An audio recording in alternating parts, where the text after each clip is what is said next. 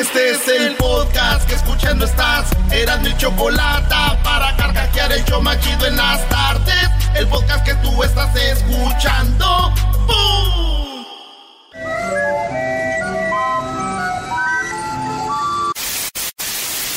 Señoras y señores, aquí están las notas más relevantes del día. Estas son las 10 de Erasmo. ¡Erasno! ¡Erasno! ¡El que no brinques! ¡El que no brinques!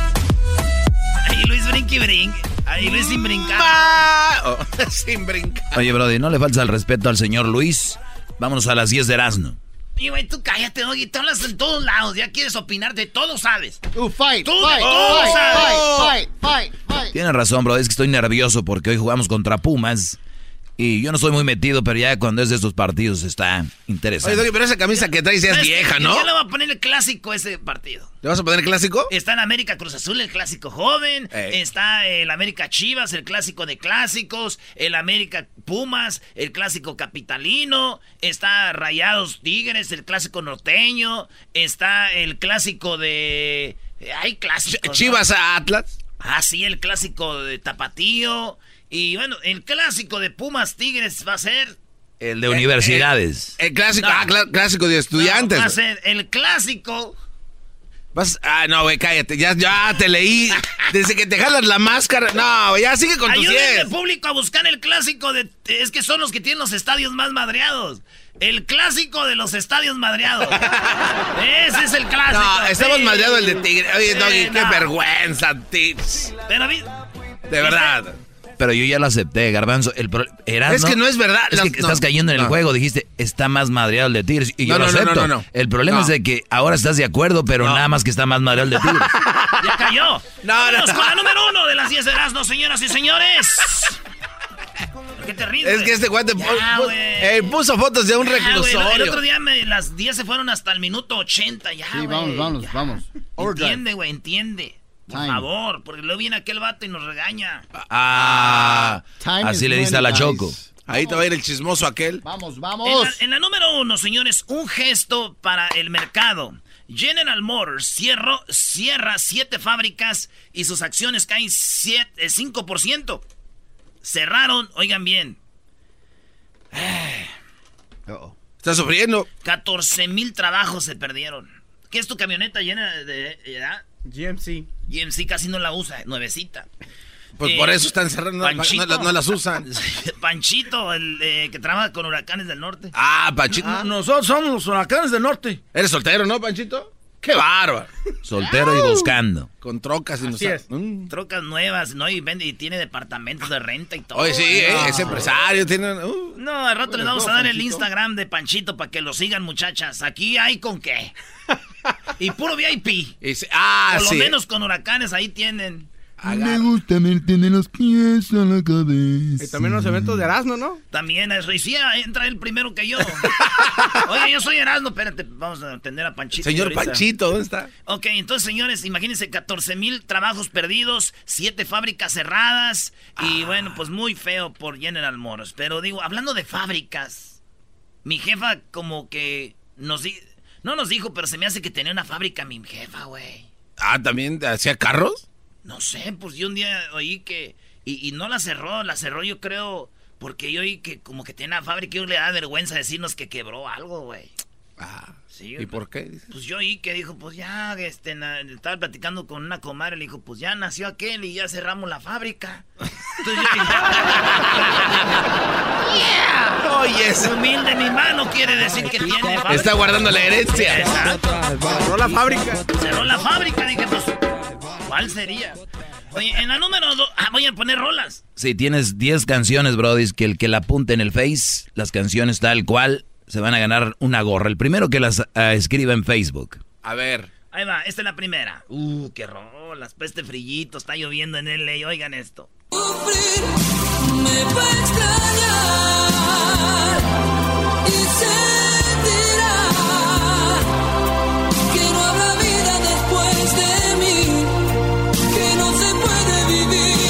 y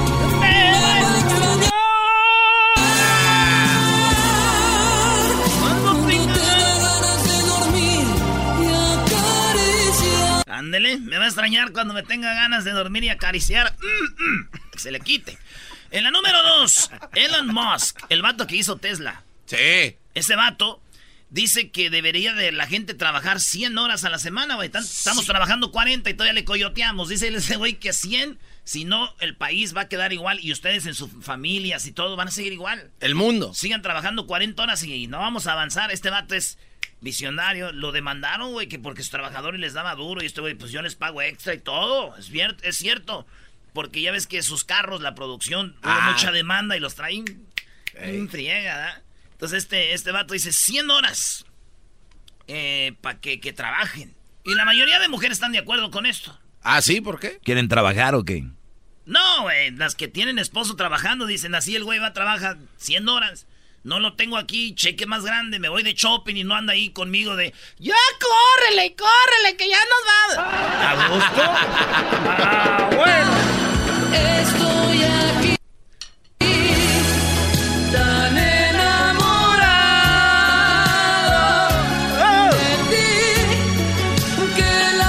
¿No es la misma que la otra? Es lo que te decir, suena igual. Es igual, ¿eh? Es igual, lo mismo, güey. Cálmate, los huracanes así también. se- ¡Oh! Levante, carnal, que nos están rodando la casa. Está... nuestras Se crea Don Chuy. Un día estábamos con Don Chuy en Denver comiendo mariscos, ¿se da? Era un 16 de septiembre y estaba Don Chuy ahí en los mariscos en Denver y luego estábamos com- comiendo con Panchito y, y Andrea y estábamos y luego dijo un señor, Don Chuy, los huracanes, mis ídolos, yo iré, eh, eh, cantaba ahí, son unas grandes personas y dije yo, es que no los conoce.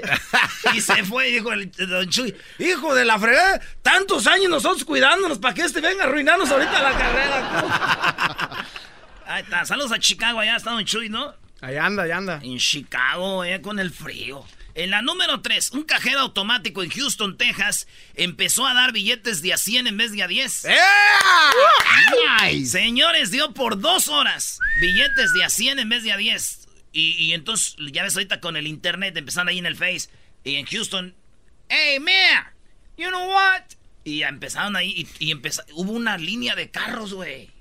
Línea de carros porque esos güeyes iban a sacar los billetes y, la, y sí dio como por dos horas billetes de a 100 en vez de a 10 aquí, como que hubo No un fallo manches. y salía güey de a 100 como, como si nada güey yo iba a sacar billetes también dije voy a hacer línea ¿Y luego? hice línea ¿Y qué pasó? pues duré como dos horas como una hora y media haciendo línea y cuando llegué dije ching en el Banco de. América Ay, ¿tú no tienes Banco de América? No, sí, pero dije, chin. Nomás tenía 5 dólares en la cuenta, güey.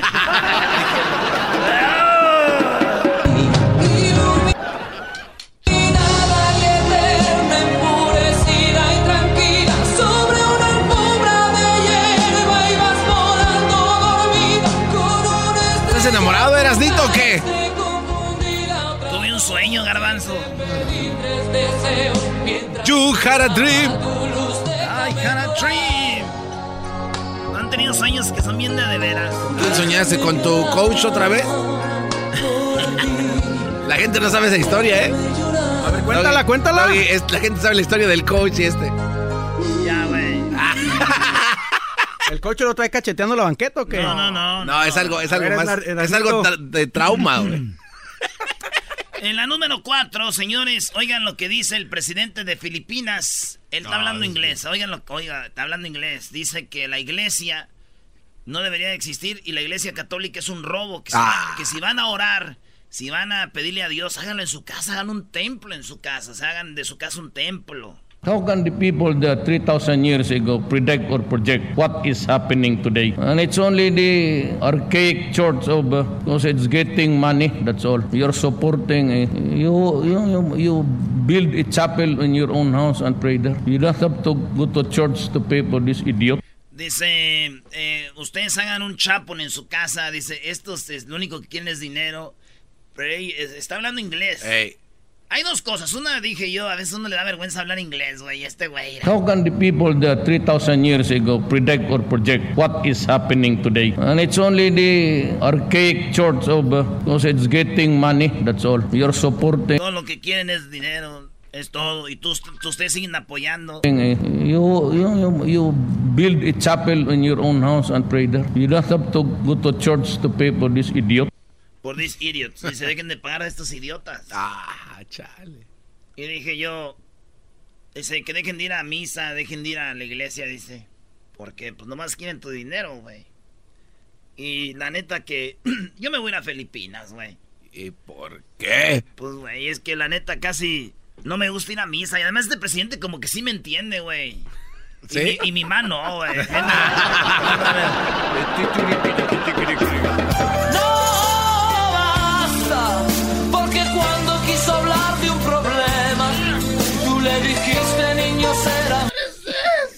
mañana. Está cacheteando la banqueta feo. Oye, era, eras no. Dijo, Era... dijo el que puso las de Rocío Durcal. Oye, sí, también, no te pases. Come on, Diablito.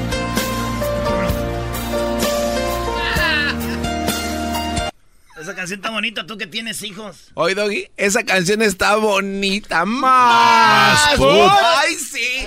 ¿Qué? El Pumas Tigres son el clásico de los estadios madreados. No, pero, eh. aquí no dejan expresiones express. En la- en la- ahora juega, ahora el América va a quedar eliminado. Desde ahorita les digo porque el, el- el pasto del Azteca no sirve y le quitaron el del entrenamiento y el pasto del Azteca lo acaban de cambiar.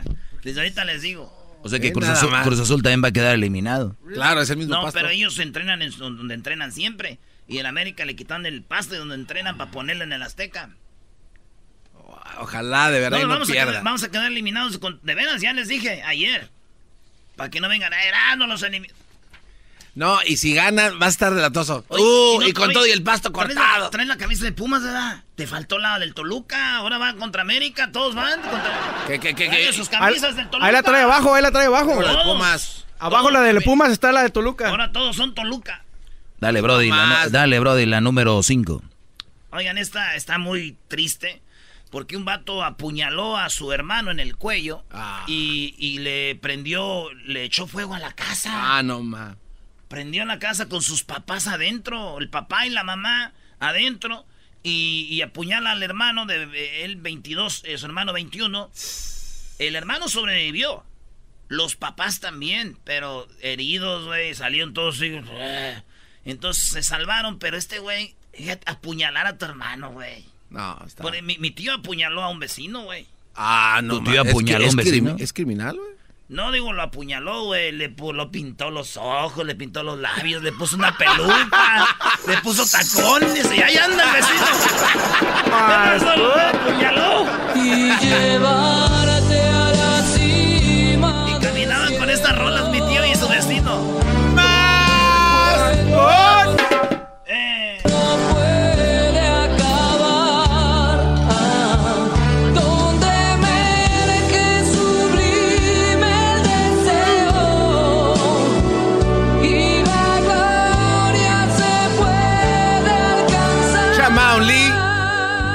¿Nunca han hecho el amor con esa canción, Brody? No, porque sería muy extraño no agarrar un disco y ahí como que restregártele. Ya muy chiquito, ya sabes el qué. No han hecho el amor con esta canción, dije. No con un disco. No conozco los músicos. Ahí por la bocina, órale, chiquita canción, ven para acá. No. Oye, en la número 6.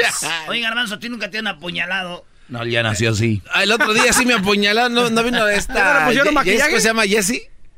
O yo te Ye- apuñalé en la película de terror. Tú me Ah.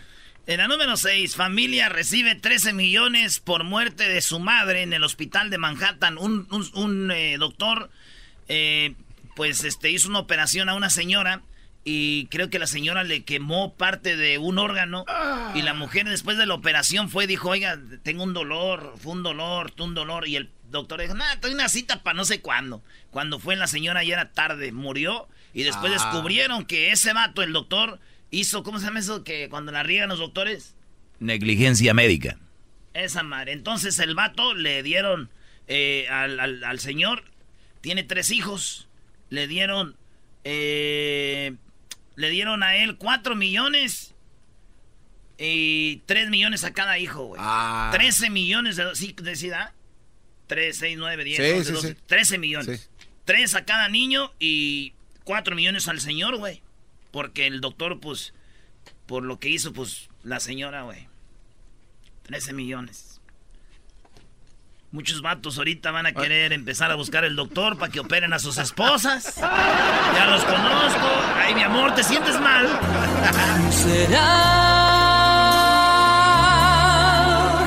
Imagínate, Brody. La señora se va y te da 13 millones. Ey, cálmense, güey.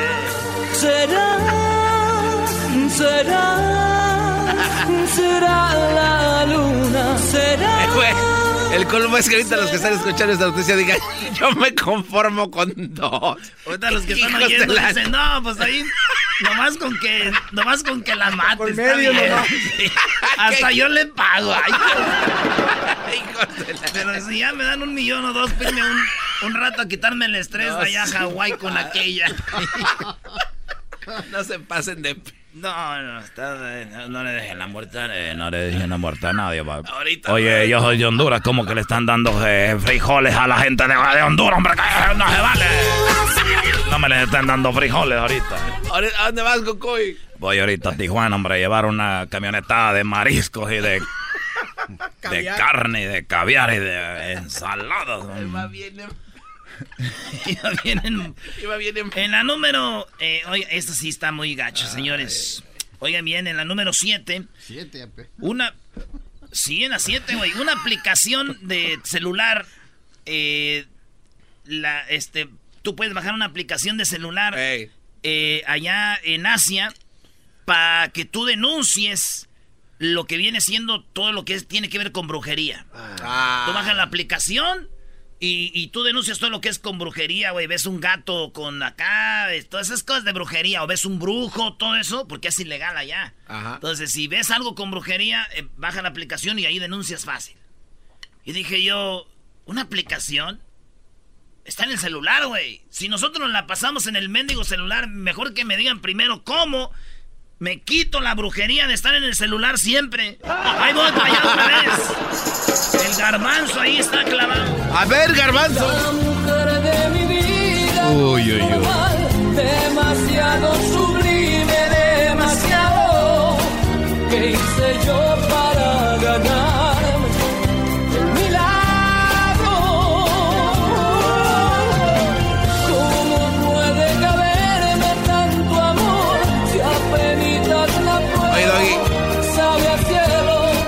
tu lista de, de artistas que, que cocinó usted en, un- en debate, güey, él fue uno de ellos, ¿no? No tuvo salida. A Ricardo Montaner, Richard. a Ricardo Montaner lo tuve en los 15 del dog y lo cociné, se fue, sí, se fue. Qué tipazo el señor, ¿no? Totalmente. Pero cayó, se fue con la mente así diciendo este Brody, ¿no? Yo creo fue a mil entrevistas y cuando llegó aquí se fue y dijo, mm, Exacto. ¿Cómo le hizo? mm.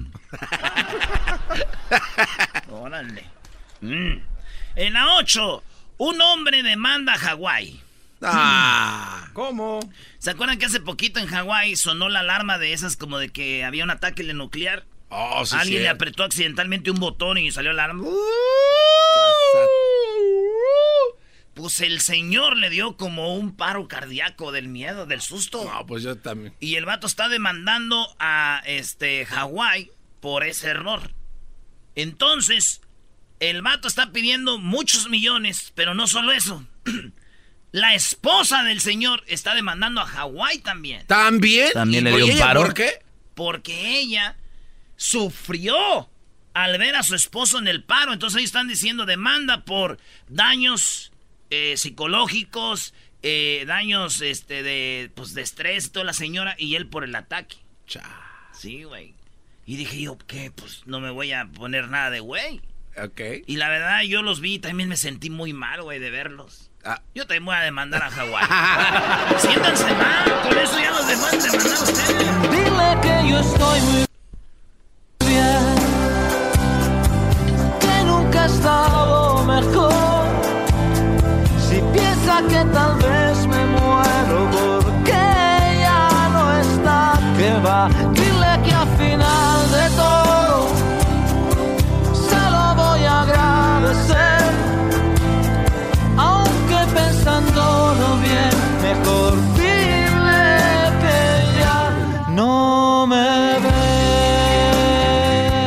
oye, no he oído bien esa canción. ¿Qué no es la de Cuisillos, Brody? Hoy nomás. Cuisillos. Hola, ve- Sí, es ¿Cuál? que Dile que ya no me ves. Ah, ¿cuál? ¿La de Cuisillos? Sí, no recuerdo, para una que dice así, dile que estoy bien o no sé qué. Ah, creo que sí, ya sé cuál es la que dices. Eh, también la cantaba Banda La Pirinola y Huracanes. La pirinola. Dile que a pesar de todo. Oye, en la número 8. Apenas dice el diablito. Ah, no, ya vamos en la 9. Indonesia, Indonesia. La increíble recuperación de una orangutana abusada sexualmente Ah, en un no, bordel. no, eso está muy triste. Esa nota está muy triste. No. Les voy a decir algo. Yo primero me dio risa y dije, ¿cómo? Y sí, ya ven lo- las changuitas, las orang- orangutanas, las que tienen los cachetitos como, como Sí, como, anchos. como, como estirado el cachete. Eh, ¿no? Desde el ojo hasta el cachete. Esas son las orangutanas, esas. Estos vatos en un burdel la tenían secuestrada. No. Y, y- y la, la afeitaban, la dejaban bien lisita. No, man. No, era, era, eh, que dijiste sí. que, eh, ya te dio risa. No, es que ahí viene lo, lo feo, güey. Ah. E- Estos vatos, fíjate, la- le pintaban los labios, le pintaban los ojos, las pestañas, le ponían aretes y le ponían ropa como de mujer. Y entonces, ya es que hay, ¿cómo se llama ese que...? Fetiche, fetiche. Ah, fetichismo, sí. Entonces estos vatos, eh, gente, vatos iban y tenían sexo con ella, güey. No. Entonces la trataron de, de, de, de- ¿cómo se dice? De domesticar. De, res- Oh, de- rescatar. de rescatar. Y los vatos eran como de la mafia, güey. Y salían con cuchillos infectados con veneno y, con armas. Ay, güey. Ah, ah, y hasta que se armó un buen de policías. Y después de años de tener a la orangutana secuestrada en un burdel donde iban vatos a tener sexo con ella, la liberaron. Y después de seis años, ella ya puede convivir con hombres porque a las mujeres no, le- no, no se asustaba y cuando había hombres se asustaba. Entonces le dieron como trato de psi- Psicología. psicología. Y ahorita ya está bien, la orangutana se llama Pony. Se llama. Bueno, Sí, se llama Pony y, y Pony ya se recuperó. De repente cuando dijiste Pony pensé que no era orangutana. No, no, no. No, neta, era una orangutana y, y de primero me dio risa porque yo no, y esto es, ah, ah, ah, iban y con dos dólares. Eh, güey, pero tienes que hacer eso- ese movimiento Pues, con las. Imagínate, güey. Y la orangutanita, güey. Ah, char. Y muchos van a decir, guácala, no sé qué, guau, eh, ¿cómo? Pero yo creo ya viéndola bien maquilladita, yo creo sí le da. No, no, no, no, Brody. Eh, eh, Eso no, no está bien. Si la ves O sea, la pusiste, Brody. Ah, la otra, va y todavía preguntas si te quiero, ¿tú de qué vas? Si no hay un minuto de mi tiempo que no me pasas. El garabán sigue riendo de la ora- orangutana, Brody. No, es que. me- Luis, pon ahí la foto, pon la foto de la orangutana para que vean. No, se Eh, llama. Pony, güey. Es que, es que me, me O puse sea, a pensar. es el colmo que se secuestra una changuita, güey. Es que me puse a pensar. Oye, oye, Brody. Ay, Digo, muchos han de decir, ay, ¿cómo tener sexo con una changa? Pero pues muchos tienen ahí en su casa, hasta hijos han tenido ya. Eh, güey, no, oye, güey. Hasta hijos han tenido. Oye, ¿Te imaginas? Eh, obviamente las. obvia- Todas las doñas. ahorita. Ya ni dejaron ir la canción bonita. Ay, ¿qué le importa esa canción? Te. Es contradictorio tu segmento. Hablas puras mam. Y luego pones canciones de amor. Y Sí. hablas puras mam. Ya te pasas el tiempo, hubiera a decirle a Choco. Ay, Oye, pero. ¿qué, qué habrá pasado con su no- con su esposo, el orangután? güey? O sea, eso a mí me preocupa. Ese güey, ese güey cuando se enteró de esto, seguramente dijo, claramente no era para mí. no era para mí, güey. Ahí andaba de facilota también con un Güey, la secuestraron. Ay, ¿le crees? La secuestraron y la liberaron apenas. Oye, la... pues te estaba riendo, pe, ese punto.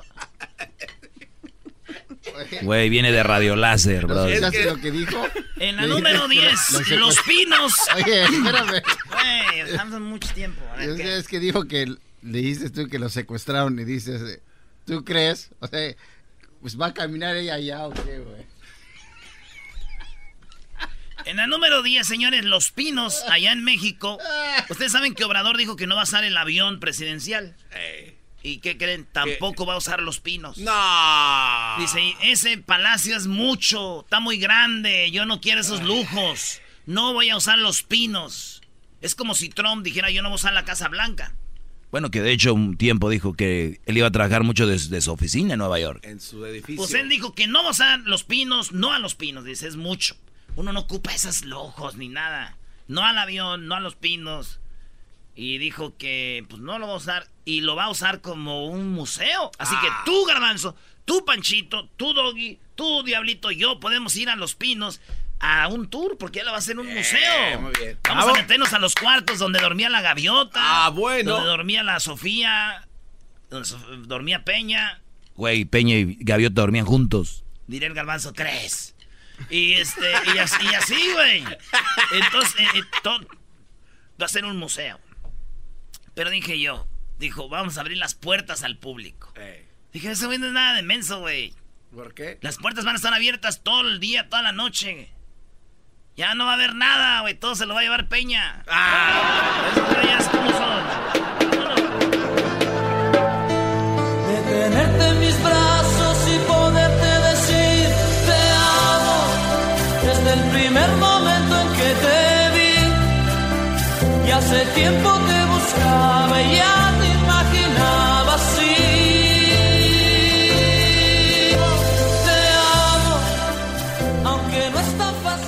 las 10.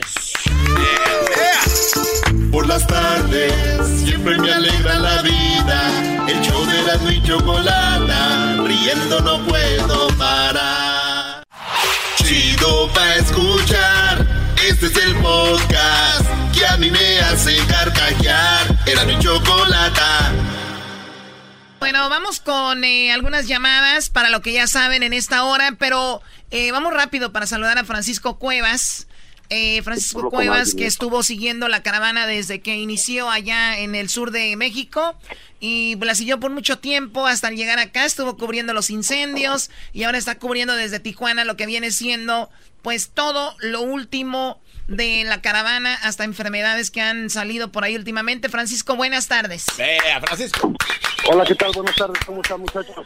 Bien, bien Eh, chido. bueno, eh, estamos aquí en Tijuana. Eh, gracias por tenerme otra vez aquí en, en su programa. La verdad que la noticia es, sumamente importante.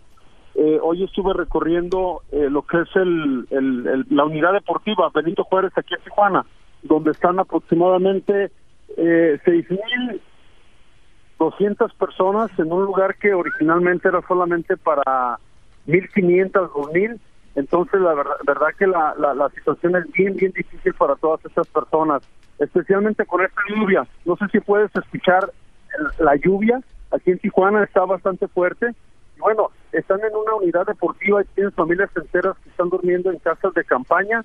Y, y, y bueno, eh, ya hay albrotes de varicela, de sarampión, hay cuatro casos de VIH y las personas están enfermas, eh, tienen muchos problemas por las vías respiratorias, mucha gripe, eh, y la verdad que la situación está eh, está saliéndose de control, para serte sincero, porque muchas personas están ya desesperadas. Y el problema es de que se levantan y ven a un ladito la barda fronteriza, ven en los Estados Unidos y sin poder hacer nada. Entonces, la verdad que están bien, bien molestos. Te, te- te voy a contar lo que está pasando aquí.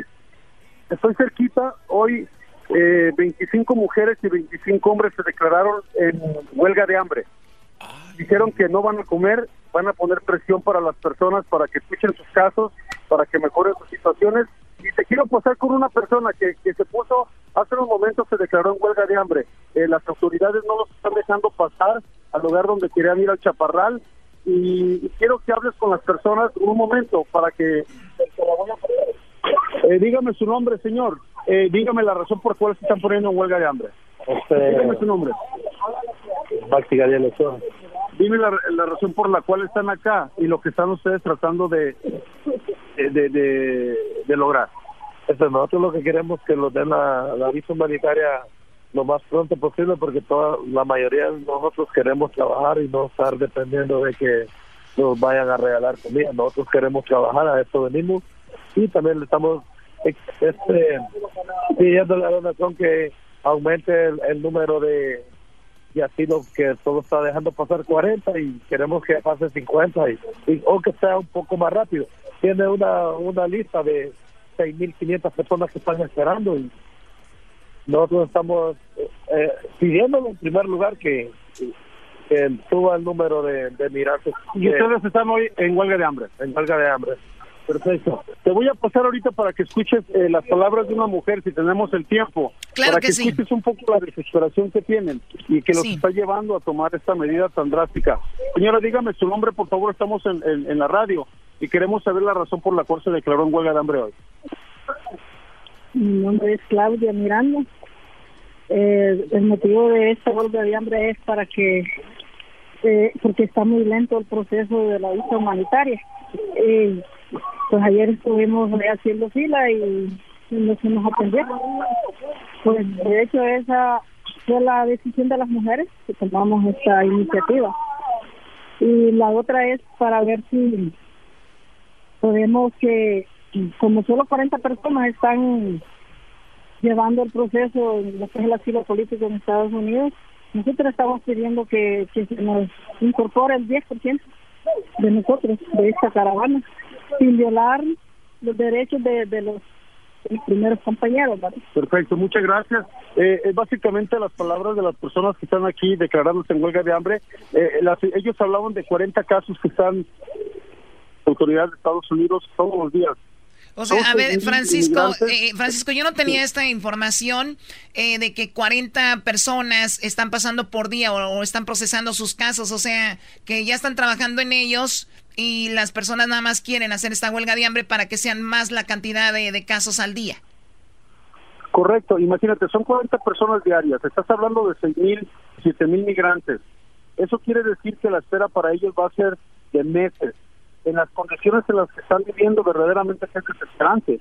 Eh, la comida ya escasea, el alcalde de aquí de Tijuana dijo que los fondos se están agotando para atender las necesidades de todas estas personas y ahora tienes la, la posibilidad de, de brotes de, de varicela, de sarampión y esto también puede afectar al resto de la población aquí en Tijuana. Entonces es un grave problema que, que se les puede salir de las manos. Ahora, estoy- ahora se pueden viendo- poner, se pueden poner en huelga de hambre, pero lo importante es que sepan que ellos están en huelga de hambre. Eh, ¿La gente del gobierno está viendo esto? Sí, bueno, aquí están las autoridades en estos momentos. Eh, lo que ellos querían hacer era llegar hasta el Chaparral, pero ya las autoridades les dijeron que no pueden pasar porque ahí cerca del Chaparral fueron los disturbios del el domingo pasado, cuando las autoridades de Estados Unidos comenzaron a aventar gases lacrimógenos. Entonces las autoridades de México, con, justa razón, no quieren que se acerquen a estos lugares porque en verdad que representa un grave peligro eh, y quieren evitar que, que vuelvan a suceder estos actos violentos. Y te digo, porque aquí la desesperación es mucha, eh, las personas están con hambre, están desesperados, pero dicen que no van a aguantar mucho tiempo porque no tienen mucho tiempo y ellos han dicho que están dispuestos a todo. Y han comenzado con una huelga de hambre que, que, que en verdad te digo, están muy debilitados y los pone en, en- en gran riesgo. Sí, bueno, de lo que parte el corazón más que todo es ver a la gente cómo duerme literalmente en el suelo y más los niños, el frío y ahora con la lluvia pues aún peor, pero ojalá que pues esto mejore. Francisco, te hemos visto ahí en Telemundo, los noticieros, excelente trabajo y te seguimos por ahí en tu cuenta de Twitter también donde estás colocando toda la información y bueno, eso es lo último y te agradecemos esta plática. Muchas personas han dicho que cómo pueden ayudar. La verdad es que si tienen tiempo vengan para acá, platiquen con ellos, tráiganles comida, ropa, lo que sea necesario, porque la verdad que la gente sí lo necesita. Muy bien, ayer preguntábamos precisamente eso, así que viene el fin de semana, yo creo viene días, estos días que yo creo son muy, pues son días donde la gente se reúne más con la familia y sería bueno juntarse y llevar a Tijuana o la gente de Tijuana que nos oye también ahí, digo, nos oyen en todo el país y, y llevar comida, llevar cobijas, llevar eh, hasta juguetes para los niños que están ahí jugando, se entretengan. Así que vi un reportaje donde dices tú que un niño agarró un triciclo todo ahí de la basura y estaba emocionado, Francisco, y eso, eso, eso llega, ¿no? Sí, la verdad que todos los días piensas que lo has visto todo y, y ve- vuelves a ver estas imágenes y dices, eso no es posible, esto, es- esto es, eh, puede pasar en África realmente. Eh, y, y- y es increíble de que ves la barda que divide México y los Estados Unidos y ves una situación verdaderamente de pobreza extrema. Bien, bueno, y es, eh, es- te- es te- verdaderamente es increíble. Te seguimos ahí, Francisco, y gracias por el informe. Hasta pronto. Gracias, muchachos. Hasta luego. Un abrazo. Gracias. Hasta luego. Ahí está, Ese Francisco es la... Sí, no, digo, creo que de, porque aquí producción se puso las pilas, ¿no? El Diablito, y viene siguiendo la caravana desde Chiapas, entonces él tiene las historias de toda la gente que ahora ya están ahí y sigue viendo el sufrimiento de todos. No, eran historias de amor. Como Sí, vato- ¿no se casaron? No se casaron. Se casaron No, apenas. pero ya eran novios de allá, güey. Venían los, los gays. Sí. Los ya venían de la mano desde allá, güey. No digo que se hayan conocido así. Sí, ¿Por qué crees que llegaron más rápido? Bueno, pues, La- los LGBT llegaron primero. de verdad. Pues tenía, se, se les urgía casarse estos. Y llegaron, no, neta. Y dejaron a toda la caravana. Pero el amor es más fuerte, Brody, que una caravana. Bueno, pues esa es una historia de amor de todas maneras, o sea. Pues sí. O tú dices que alguien que se enamoró en el... ca- en el- Se conocieron ahí, garbanzos. mío se, santo. se enamoraron en el camino. No, señor, No, no, ves esposos que- y esposas que ya venían casados. ¿Qué tal Eso- si ahí encontraron el amor otra vez? Es lo que te estoy... Sí, se valoraron, Brody. Exacto. ¿Por qué nos ves así? Sí, a ver. Yo los puedo ver como me dé mi gana. Oye, me di cuenta que hay un nuevo clásico en el fútbol mexicano. eh, ah, Eso, Choco, ¿cuál es? El clásico de los estadios. No, no puedo decir la palabra. Es el clásico de los estadios madreados, Pumas Tigres. no, Está chido las pláticas. Este puso fotos que no son del estadio. Esa es una falsedad grande. Si me equivoqué, no me eches la culpa. Si me equivoqué, no me eches la culpa, nada más te digo. Ay, ay, ay. Bueno, vamos con Iván. A ver, Iván, tiene una, una nacada, Iván, para poner un poquito más de. Uy, pues de quitarle la atención a esto que está sucediendo en el mundo. ¿Cómo estás, Iván? Bien, bien. Buenas tardes. ¿Cómo están? Bien, bien, gracias por Saludos llamarnos. desde Wichita, Kansas. ¡Yeah! Oye, ahí nos oyes en la grande, ¿no? ¿En cuál? No, no, estamos en Radio Lobo. En Radio Lobo. ¿Y tú eres locutor Así ahí? es. No, no, no, ¿qué pasó? Aquí soy uno, uno, uno, uno más de la bola que estamos escuchándolo. Y en, Está en- bueno el en- show. en Washington, en, en Kansas, ¿qué? Wichita, Kansas, así es. En Wichita, ¿qué, ¿qué gente hay? ¿De dónde son? Que la mayoría. De todo, ¿no? De todo. Hay mucho de Jalisco, mucho de Durango, habemos unos, unos cuantos de Chihuahua. Pero ah, la mayoría aquí, aquí andamos ¿Y, echándole y ganas. qué jalan ahí? Yo soy soldador, armador, así, tú sabes, echándole, echándole clases a los gringos de cómo, cómo se arman y cómo se soldan. Ah, ¿cómo ay, ¿y por ay, qué no ay. le creen a Iván? Créanle, por favor. Choco, por favor. Créanle. Oye, hablando, hablando de la chamba, déjame te cuento mi, mi nacada. A ver. Hace, hace unos meses atrás, pues estábamos chambeando, ya salimos al lonche, entonces aquí cerquitas de la compañía había una un restaurante de esos de que venden pollo de la marca esa famosa de las tres letras. Entonces, pues ya llegamos ahí, estamos echando taco y de repente a un lado de nosotros estaba una señora grande y una, parecían como abuela, mamá e hija, una niña chiquita. Entonces, pues nomás iban y venían, iban y venían y pues se parecía como que estaban, traían toppers cada vez que iban a darse la vuelta al buffet, como era buffet, cada ratito la vuelta y la vuelta. De repente la nacada es cuando se oye la niña chiquita y le grita a la mamá, mamá, mamá, ya no hay pollo, pues ya lo traían ellas todas en las bolsas. como, como de mandado, oye, no, hombre, no, nos quemaron bien gacho porque eran hispanas y pues olvídate. Todo el mundo nos dimos cuenta. Oye, eh, Tú- pero te- también tú para qué andas yendo a comer ahí. Oye, pues es Oh. que es lo más cerca, si no, pues uno es pobre y de familia numerosa, pues te imaginas. No, me imagino. Oye, pues gracias por llamarnos. No, no, no, Iván. saludos, que estén bien y cuídense. Sale, saludos, primo, a toda la gente de Kansas. De, Ya está. Oye, Kansas City, ¿dónde está? Kansas. Kansas City, ¿dónde Estamos está? a dos horas y media de Kansas City. Pero Kansas City está en Kansas, ¿no, verdad? Sí, es Kansas City, es- es- Kansas y Kansas City, Missouri, Es de que los la- dos estados. Sí, es que es la frontera, Brody. Está- Mis- es Kansas City, así. Kansas y Kansas City, Missouri. Es como una ciudad. Así que Los Ángeles se divide entre Arizona y California. Más o menos, sí, está grandísimo, ay, Sí. está muy, muy bonito por allá. Ahí juegan los Chiefs de Kansas, que andan muy bien ahorita los Chiefs. es. Y les vas a ellos. Ah, no, no es cierto, no, no tanto, yo tengo otro equipo. A ti te- te- y los Broncos también te quedan cerquita, ahí, ¿verdad? Ey, a ocho horas nomás, pues ni tan cerquita. Y Dallas te queda cerquita también. Ay, caray, sí, ese está más cerquita, a Está cinco horas de aquí. Nebraska, está rodeado. Eh, ándale, sí, pues todo está alrededor de nosotros. Aquí Oye. es el, el, el Tornado Alley que le llaman, mero en medio de- del país. Mucha gente ha de pensar, wow, Eras no sabe de, de la geografía, ¿no? Pero está viendo aquí Google. Cállate, Sí me lo cállate. imagino, Cállate, sí me lo imagino. Ay, cállate, Chaco, cállate. A mí no me callas. El podcast de no y Chocolata. El más chido para escuchar. El podcast de no y Chocolata, a toda hora y en cualquier lugar.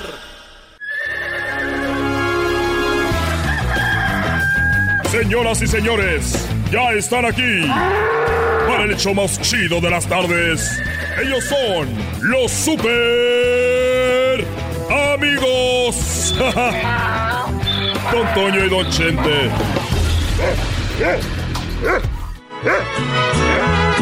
¡Ay, queridos hermanos! Les saluda el más rorro de todos los rorros, queridos hermanos. ¡Échale!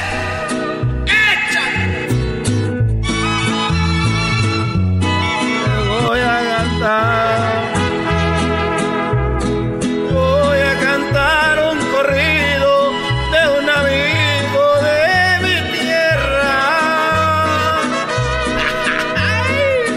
bien, ¿eh? Llamábase Valentín y fue fusilado y colgado en la sierra. ¡Ay, Valentín! Nomás quedó Valentina viva. Le decían la salsa. Ay, Valentina, la salsa. Le pues, entendí. La salsa, la Valentina. Pues sí, entendí, La pues. esposa de Valentín. Chale, güey, estoy bien emocionada y tú ni le entiendes, güey. ¡Uy! Quedó viva nomás su mujer, le decían la salsa, porque era la Valentina. ¡Oh! Oye, entonces la sal, es, es la- de la salsa la botella. Cuando por su mala suerte cayó Valentín en manos del gobierno. ¡Ay, mendigo Valentín! Quedó en manos del gobierno, querido hermano. El gobierno lo agarró y le dijo, ven para acá, Valentín, te vamos a dar unas nalgadas. No decía eso, güey, nomás estoy inventando yo. ¿Para qué estás viendo a ver dónde dice eso? Yo me lo estoy inventando. No, pero pensé como era karaoke, a lo mejor se equivocaron Ay, esos sí, ya viene el imbéciles. gobierno a decir, Valentín, ven para acá, te, te voy a dar unas nalgadas, güey. ¿De qué Valentín estamos Eso hablando? Me estoy inv- inventando yo. A ver, espérense, no interrumpan. El gobierno. Ven para acá, Valentín, y le bajaron el pantalón. Lo agarraron con el cinto piteado y nomás le quedaba marcada la hebilla. Y decía, ¡ay, ya no! ¡Ay, ya no! Son 800 soldados que tienes en la hacienda de Holanda. La hacienda de Holanda, queridos hermanos, había muchas paletas. Ahí en la Holanda, vendían dulces. Después empezaron a vender cosas con chamoy y le decían los diablitos. Ahí andan haciendo sus menjurjes. ¡Oh! Eh, ahí no dice eso tampoco, güey. Güey, que nomás me estoy no- inventando cosas, güey. Pero es que no dice que las paletas y que de Holanda. y- Pero es verdad, güey. Antes nomás vendían paletas y nieve. Y ahorita ya venden que los chapulines, que el chamoy, que pa- mango con chile. Entonces, Están acabando con la tradición de la michoacana, güey. Uno iba agua de fresa. Agua de fresa con chile. Ya, güey. Hago un agua natural, ¿no? Ay, ¿quieres con chía o sin chía? Ya, hasta el agua natural. Chale. Bueno, seguimos. Ay, ay, ay, queridos hermanos.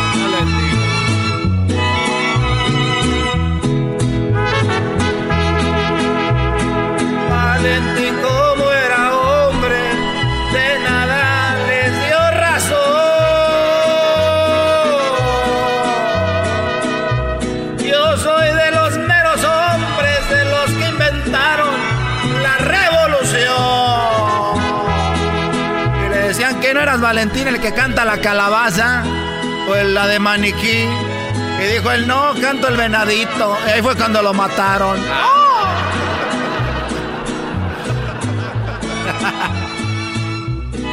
Oye, ya va a la tierra, ¿no? ¿Va a bajar o no? Va a bajar para hacer el ruido, ¿no? Sí, si no, ¿para qué lo...? Está bien, querido hermano.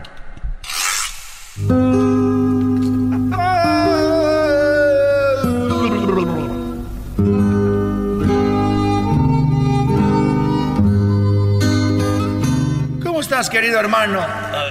Hola, ¿cómo se- Me estaba durmiendo. Porque no llegabas, pero te, te oía cantar como si fueras un angelito. Yo lo sé, querido hermano. Canto muy bonito. Y muy rorro también. Oye, fíjate que Coquita eh, se metió una dieta de tres semanas.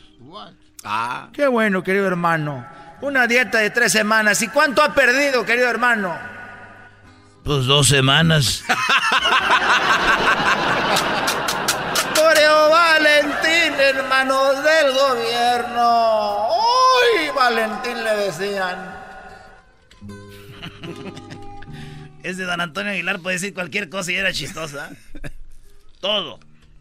Ah, ah. Ok. Vamos al Noa Noa. ¡Ay, queridos hermanos! Llegaban al Noa Noa y decían, ¿cuánto el cover? Oye, eh, nomás quiero dar un anuncio. Ahora que viene Navidad y es eh, un favor a todos los que están poniendo luces y decoraciones navideñas ahí en sus casas, quiero decirles que por favor no pongan luces rojas ni azules, de esas que se prenden y se apagan. A ver, querido hermano, que no pongan luces y rojas de esas que se apagan y se prenden. ¿Por qué, querido hermano? Porque cada vez que yo vengo en la noche, vengo en, en la noche, yo pienso que me está que es la policía. Entonces yo entro en, pánico. Y como entro en pánico, tengo que frenar de repente, bajar la velocidad y tirar el tequila que traigo. Y tengo que ponerme cinturón de seguridad y aventar mi teléfono ahí abajo del asiento con el que vengo testeando y bajarle a la música y comerme un mendigo paquete de chicles Halls y prender un cigarro y tragarme un puño de chetos, todo en menos de tres segundos. Y es mucho drama para estas fechas ahorita. Gracias por su comprensión.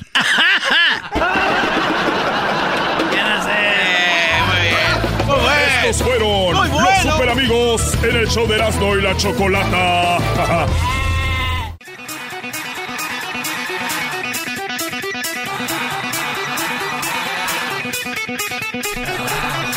Señoras y señores, el show más chido de las tardes, Erasmo y la Chocolata presentan a el hombre que está en la corte con el Chapo.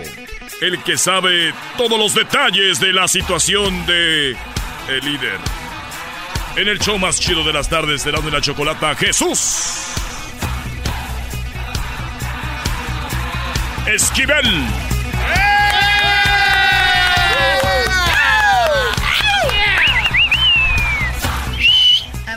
Bola de barberos, cálmense, por favor. Muy, muy bien, bueno, vamos rápido porque él está ocupado escribiendo. Jesús Esquivel, gracias por estar una vez más con nosotros. Pasaron ya tres días, Jesús, y ¿qué es lo que has visto, lo que has presenciado ahí en la corte con el Chapo? Bueno, eh, es la cuarta audiencia de esta semana en lo que va del juicio de Guzmán Loera, que marcó la novena audiencia eh, de todo un juicio que va a durar, como ya lo hemos contado, de tres a cuatro meses.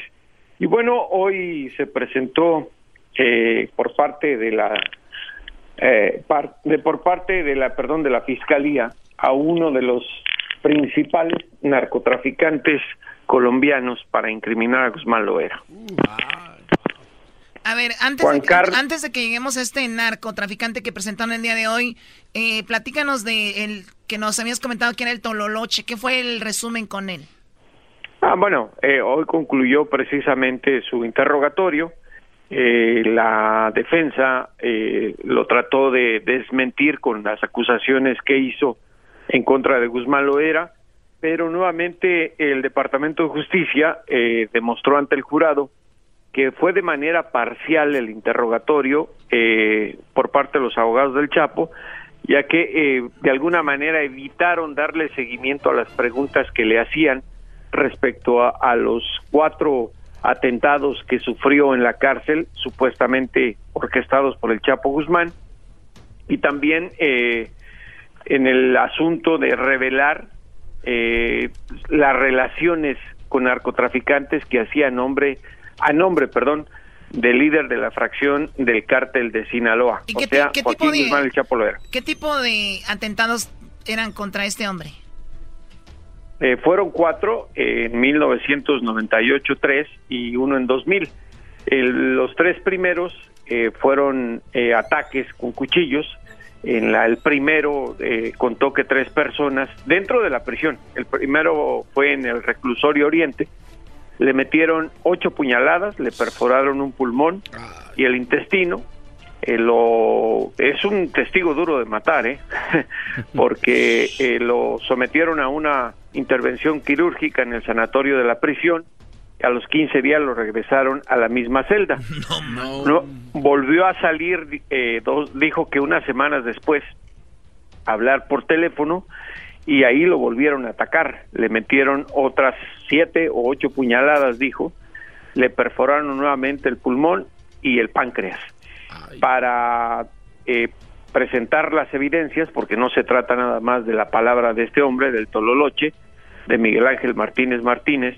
El Departamento de Justicia mostró las fotografías de las heridas y las cicatrices que le quedaron a este hombre y créanme, mi querida Choco, mi querido Satán, que es pues bastante claro que este hombre sobrevive o está vivo por no sé qué milagro. Oye, también le tiraron unas granadas o algo así, ¿no? Eh, no, es que voy haciendo la cronología, mi querida Choco. Bien. Después, eh, fue, después del segundo ataque, por seguridad, lo trasladaron, por seguridad, y lo digo entre comillas, lo trasladaron al reclusorio sur. Ahí supuestamente estaba bien resguardado.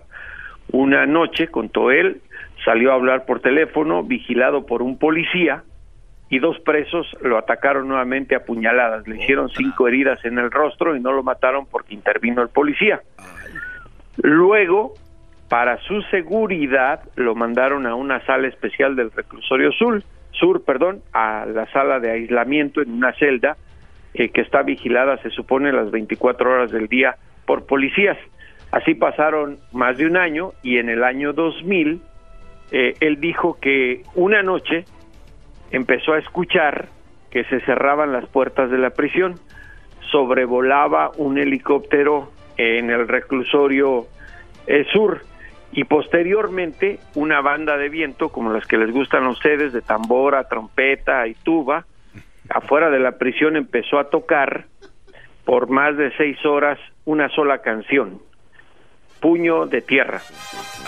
Eh, un puño de tierra. Eh, y él comentó que era una de las canciones favoritas del Chapo Guzmán que siempre cuando la escuchaba a él le decía el capo que por eso había que vivir la vida intensamente como la vive el diablito porque el día que se muera ni el, el infierno ni al infierno va a ir solo se va a llevar un puño de tierra La lleva intensamente comiendo hamburguesa.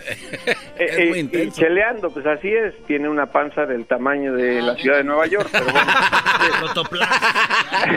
Después, do- dos horas después de que dejara de tocar esa banda, eh, obviamente el Tololoche ya sabía que era un mensaje, eh, contó que entró una persona a la prisión, llevaba una pistola, empezó a forcejear con el guardia que estaba frente a su celda, sacó dos granadas que dijo el Tololoche estaban ya en otra celda, le quitó la espoleta a las granadas y al darse cuenta de que el policía no le quería abrir aún cuando estaban forcejeando con la pistola la celda, las arrojó en el pasillo frente a donde estaba encerrado el Tololoche.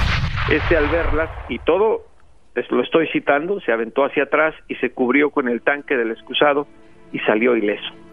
Eh, entonces, en la audiencia, créanme que eh, pues la fiscalía le hizo que dijera que odiaba por eso al Chapo después de tantos años de haberle sido fiel.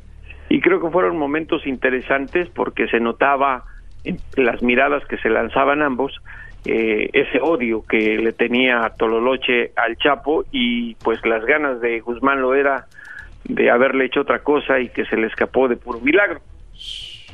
Eso fue lo que ocurrió, eh, eh, bueno, en el caso de, de Tololoche, que hoy concluyó con su interrogatorio. Y también era verdad Pero- que le decía a Jesús algo de que si querías que lloraran en la casa de ellos o de la otra persona si no hacían el trabajo. Sí, eh, bueno, eso es el gran dicho o refrán que tienen eh, no solo los narcos, sino eh, la vida, ¿no? Los criminales, que es preferible que lloren en la casa de otro que en la casa tuya, refiriéndose a que si se trata de salvar el pellejo, pues, eh, pues hay que hacer lo que sea necesario, ¿no? Pero me parece que eh, al concluir esta semana de audiencias, lo destacable, más allá de lo anecdótico del puño de tierra, que ya parece que estoy escuchando al diablito bailar esa canción ese Rockero, ese rockero. ¿Es rockero? Sí, amante de Saúl Hernández, del Alex Lora y todo. ¿Amante? Sí. Yo sabía que Alex no era marica, pero bueno, si es su amante, eso es noticia. Pelo largo. Eh, eh, y, creo que el día de hoy fue muy interesante porque ya se están armando las piezas que el gobierno federal quiere poner para incriminar al Chapo Guzmán. Juan Carlos Ramírez Abadía, Chupeta, eh, era el líder del cártel del norte del Valle de Colombia, uno de los principales narcotraficantes de ese país, después obviamente de los hermanos Ochoa, de Pablo Escobar Gaviria. Para que entiendan de quién se trata, él confesó y está siendo acusado de haber traficado en Estados Unidos de 1989 más o menos al año 2007 cuando fue detenido en Sao Paulo, Brasil, unas 400 toneladas de cocaína a los Estados Unidos. El gobierno colombiano le confiscó cuando fue detenido, él confesó, unos 1.200 millones de dólares en propiedades, dinero en efectivo, en fin, estoy hablando de un gran personaje. Es la primera ocasión que se presenta a testificar en un juicio, está cooperando con el gobierno de Estados Unidos. Ya fue juzgado, está en espera de que sea sentenciado, pero por eh, dar declaraciones en contra de criminales como el Chapo, es posible que no sea enviado a cadena perpetua, a la cárcel, sino a unos 20 o 25 años de prisión. Fue extraditado de Brasil porque allá fue detenido y Brasil tiene un acuerdo de extradición con Estados Unidos bajo el cual le entrega a criminales con la condición de que estos no sean enviados a la cárcel más de 30 años. Oye, Brasil, es, el, Brasil es el consumidor número uno de cocaína, ¿no? En el consumidor número uno de cocaína es el lugar donde estás ahorita ubicado geográficamente. Ah, ok. Empecemos. Muy bien. Eh, eh, ahora. Aquí en eh, Miracle Mile. Chupeta contó que conoció al Chapo Guzmán a finales de los años, de la década de los 90 del siglo pasado, que se reunió con él en el lobby de un hotel en la Ciudad de México, que conoció de Guzmán Loera a través del Mayo Zambada García, con quien se reunió en 1989 en Tijuana, Baja California, que le dijo que el Chapo quería hacer negocios en la importación de cocaína colombiana a México para después llevarla a los Estados Unidos. Se dio la reunión a este encuentro en el hotel en la Ciudad de México. El Chapo Guzmán llegó acompañado de su hermano Arturo, a quien le dicen el pollo, y de eh, un tipo al que identificó Chupeta como el gordo, que se trata de Miguel Ángel Martínez Martínez el Tololoche. Eh, el capo colombiano llegó con, acompañado de Sergio Ramírez Pechuga y una colombiana dijo de nombre Cristina, quien se encargaba de presentarle al Chapo. Para hacerles el cuento más corto, arreglaron los precios de cuánto quería que el Chapo le enviara de su cocaína a los Estados Unidos, a Los Ángeles, que era el punto donde llegaba la cocaína que metía el Chapo a los Estados Unidos, y bueno, establecieron un precio que se pagaría en especie. El 40% de la cocaína del chupeta que metiera el Chapo a los Estados Unidos le iba a pertenecer. En ese momento, según Chupeta, le pagaba a los demás narcotraficantes 37% de la carga total que entrara a los Estados Unidos. O sea, el Chapo le cobraba más. Se le preguntó por qué. Y dijo porque le garantizaba que iba a meter más rápido, con mayor facilidad, la droga a los Estados Unidos.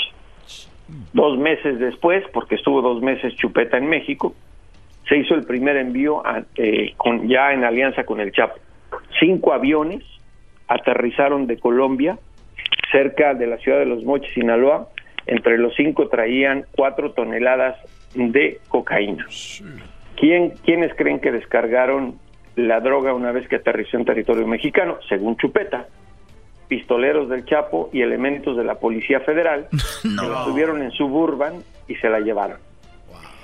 Se le preguntó a Chupeta cuánto tiempo tardó Guzmán Loera en meter la cocaína a los Estados Unidos, en llevarla a Los Ángeles, y le dijo, y dijo, menos de una semana, fue rápido. En promedio, contó que los demás narcotraficantes se tardaban un mes en traficar la droga a la Unión Americana. Están empezando a conectarse, o si quiere, a los cabos, atarse los cabos, de toda la historia que están presentando los testigos que el Departamento de Justicia ha traído a la Corte aquí, al Distrito Este, en donde el juez Brian Cogan está precisamente eh, tratando de que los testigos, los cuestionamientos de la defensa y de la fiscalía eh, puedan ser entendidos por los integrantes del jurado. Eh, el día de hoy creo que fue el inicio de desenredar esta madeja de tráfico de drogas del Chapo Guzmán con los colombianos y me parece que ya eh, con este que fue el décimo testigo, el jurado empezó a entender de qué se trata, de quién era el Chapo Guzmán como parte de eh, la federación o el cártel de Sinaloa. Oye, los testigos los van eh, obviamente metiendo a la corte de sorpresa, ¿no? Dicen, después viene fulano, no, sea. No, pero además déjenme contarles algo. Eh, yo había, no conocía a Chupeta más que en fotografía. Había escuchado que pues iba a sorprender su presencia no solo por las declaraciones, sino por su aspecto físico. Tiene el rostro totalmente deforme tiene unos pómulos y unas mandíbulas muy pronunciadas, los ojos no sé cómo describirlos, en fin, parece, pues parece monstruo. Y él confesó que se sometió a tres o cuatro cirugías plásticas en Brasil, justo en el año que lo detuvieron. Sí, porque estábamos viendo una foto, perdón Jesús, una foto donde se, se ve joven, se mira, o sea, se ve bien, se ve una persona atractiva, sí, y entonces se ve deforme. Sí, eh, eh, le cambiaron, él dijo, me modificaron la mandíbula, la boca, los ojos, las orejas, los pómulos, todo en el rostro. Y además para identificar, porque se le tiene que identificar, presentaron una fotografía al jurado que se le tomó en 1998, donde era un tipo normal, y luego otra al momento de su captura en Brasil, en 2007, en Sao Paulo, Sao Paulo, perdón y por lo que se ve en la fotografía, acababa de ser operado, le acababan de modificar el rostro, eh, porque se ve todavía muy rojo de la cara, pero no se ve tan deforme, por lo cual, esa es opinión mía, deduzco que al ser enviado a prisión y posteriormente extraditado a los Estados Unidos en ese mismo año, este ya no fue sometido al tratamiento de recuperación después de las de las cirugías y por eso se le deformó tanto el rostro. Estamos viendo las fotos, y se mira raro, No, y eso son fotos viejas, porque no se le pueden tomar fotos en la corte, si lo vieran actualmente. Pero además el juez Kogan dijo que antes de que se presentara, unos minutos antes, le advirtió al jurado que era posible que el juicio se postergara por minutos debido a que el testigo tiene un problema de salud. No explicaron qué, pero déjenme decirles cómo salió, además del rostro deformado, eh, traía el uniforme tradicional, el overall de los presos, sobre esto es una chamarra dentro de la, de la sala donde está la, calefacción, una chamarra invernal y guantes. Supongo que ha tenido un problema de circulación en la sangre. Mm. Bueno, eh, Jesús, pues eso es hasta ahora el último informe, se nos acaba el tiempo y te agradecemos mucho y obviamente sigue esto para la siguiente semana, ¿no? Te agradecemos el aporte a este programa. Un abrazo a todos ustedes y espero que el diablo se los lleve algún día a su infierno. Me refiero al diablito. No, no, ya, ya, este vato ya, ya. Señoras y señores, con ustedes estuvo Jesús Esquivel. Regresamos con Santa Claus. Sí, Santa Claus está aquí. Vamos a tomar un par de llamadas para que hable con los niños y después tendremos, después de Santa, a eh, Noel de Sin Bandera. Va a tocar unas canciones, nos va a platicar qué andan haciendo. Y luego viene por ahí ya el doggy más adelante. Por las tardes siempre me alegra la vida. El show de la y chocolata, riendo no puedo parar.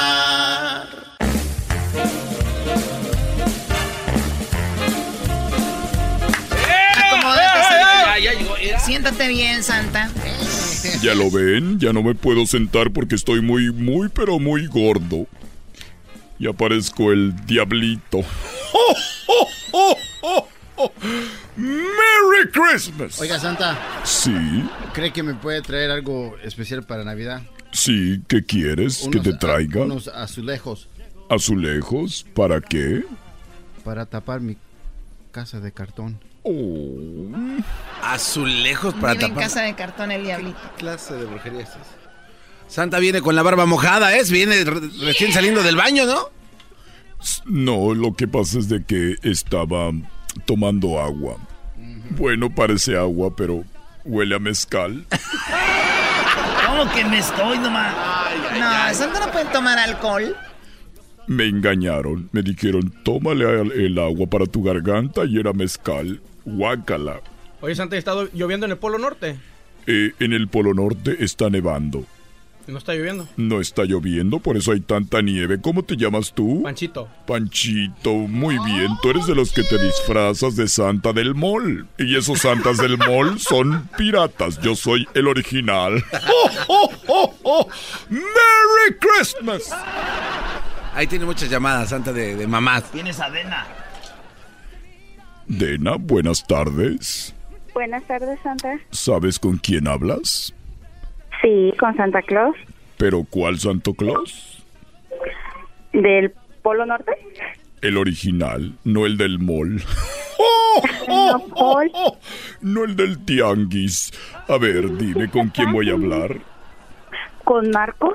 Marcos, ¿él es tu hijo? Sí. Muy bien, ¿y cuántos años tiene Marcos? Él tiene ocho años. Ocho años. ¿Y con quién más voy a hablar? ¿Con Kevin? Kevin. ¿Y qué edad tienes tú? Ah, tiene nueve años él. Muy bien, ¿y cuál es tu edad? Su edad es, tiene nueve años. Sí, ella. pero, pero Él. tú, ¿qué edad tienes tú? Treinta años. 30 años, muy bien. ¿Y cómo eres tú? Ah, soy no muy alta. A ver, a ver, a ver, ¿cómo que, que- a ver, otra vez con lo mismo? Es que yo quiero saber cómo son las mamás para cuando vaya a entregar los juguetes no me equivoque y los lleve a otra casa. ¡Oh, oh, oh, oh! ¡Merry Christmas! Son las nuevas medidas de seguridad, Choco, del Sí, 2019. cómo no, ya sé. Muy bien, al rato te doy mi WhatsApp para decirte a qué horas voy a caer por la chimenea. ¿Puedo hablar con Marcos? Claro que sí, Santa. Muy bien, hasta luego. Mm. Esa. Santa, Santa. Tranquilo. Marcos. Hola. Ma-. Marcos, ¿cómo estás? How are you? Good. Muy bien, ¿qué vas a querer para Navidad? I want a bicycle, a, a motorcycle, and a toy robot. Una bicicleta, una motocicleta y una bicicleta y todo lo que tenga que ver con ETA. Una camioneta también. Y una chancleta. Recuerda que me tienes que dejar mi vasito de leche calientito, por favor, ¿ok? Una macata. Ok, Santa. Y unas galletas, ¿sabes cuáles me gustan? Ok, Santa. Ok, hasta luego. Ahora voy a hablar con Kevin. Hola, Kevin. Elf. What the elf? What the elf? Eh, oh, the bathroom. oh, Kevin, ¿en qué, qué, te- qué me vas a pedir para Navidad, Kevin? Mm. Hi, Santa. Hola, ¿qué vas a querer para Navidad, Kevin? Soy Kevin. ¿Qué vas a querer para Navidad?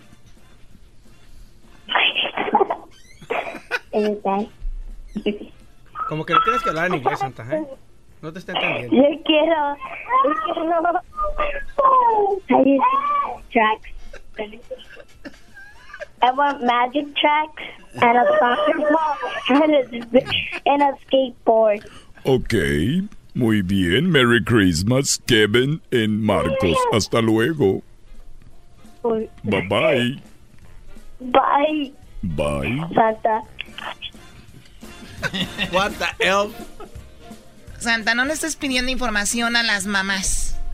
Bueno, es el protocolo que traigo ahorita manejando. Desde el Polo Norte estamos manejando. El, eh, también quiero pedirles el Fan ID en caso de que un día llegue a una casa y me quieran detener.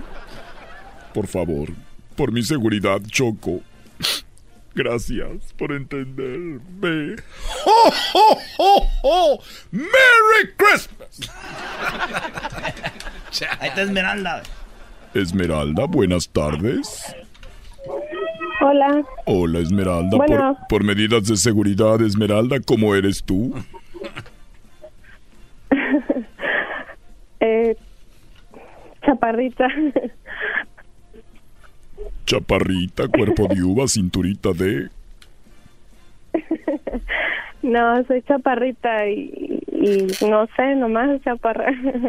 Muy bien. Si cabes ahí con los renos, ¿verdad? Santa.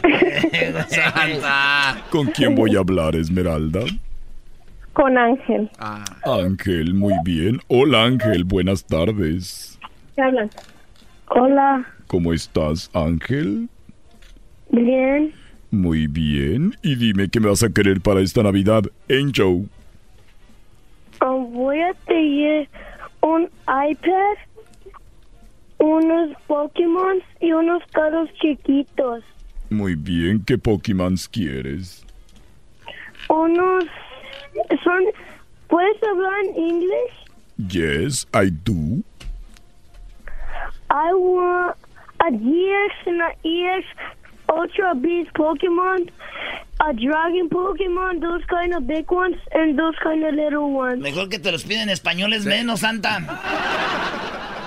No, yo entiendo lo que él quiere y te lo voy a conseguir, ¿ok? En inglés, Santa. Nada más quiero mi, mi leche del 2%, por favor, de la tapa azul, porque estoy a dieta y creo que me detectaron inicio de diabetes. ¡Oh, oh, oh, oh! ¡Merry Christmas! ¿Puedo hablar con tu mamá, Ángel? Sí. Let me talk to ¿Quiero hablar your contigo? mom. Mm, yo tengo a todos mis papás que todos los días siempre me porten bien. Sí, let me talk to your mom, please. Bueno, Muy bien, Esmeralda, muchas gracias. Me dio gusto escucharte, chaparrita. gracias. Gracias, Santa Claus, gracias. De nada, muy bien, entonces te mando un mensajito, ¿ok? Al WhatsApp. Gracias, un abrazo. Yo te doy, Gracias. yo me voy a hincar para abrazarte porque estás chaparrita. Gracias por contestarle a mi hijo, gracias. Que Gracias. Dios los bendiga. Hasta Bye. luego. Un, un abrazo y un beso. Bye. Bye. Oye, oye, a ver, a ver, no, Santa, no, te no, va- no, no, no, no. Santa, te pasaste. Está bien que ten- tengamos a Santa aquí en el programa, pero no te pases. Muy bien, me voy a ir a otro programa. ¿Me voy con Piolín o me voy con el Don Cheto? ¿Con quién voy? No, no se queda. No, aquí está bien, no, tú tienes bien. el perro, está muy bien, más bien. Regresamos, señores, en el show más show de las tardes, Erasmo en la Chocolata, no se vayan a ir. Chido, chido es el podcast de Eras, no hay chocolate. Lo que te estás escuchando, este es el podcast de Choma Chido.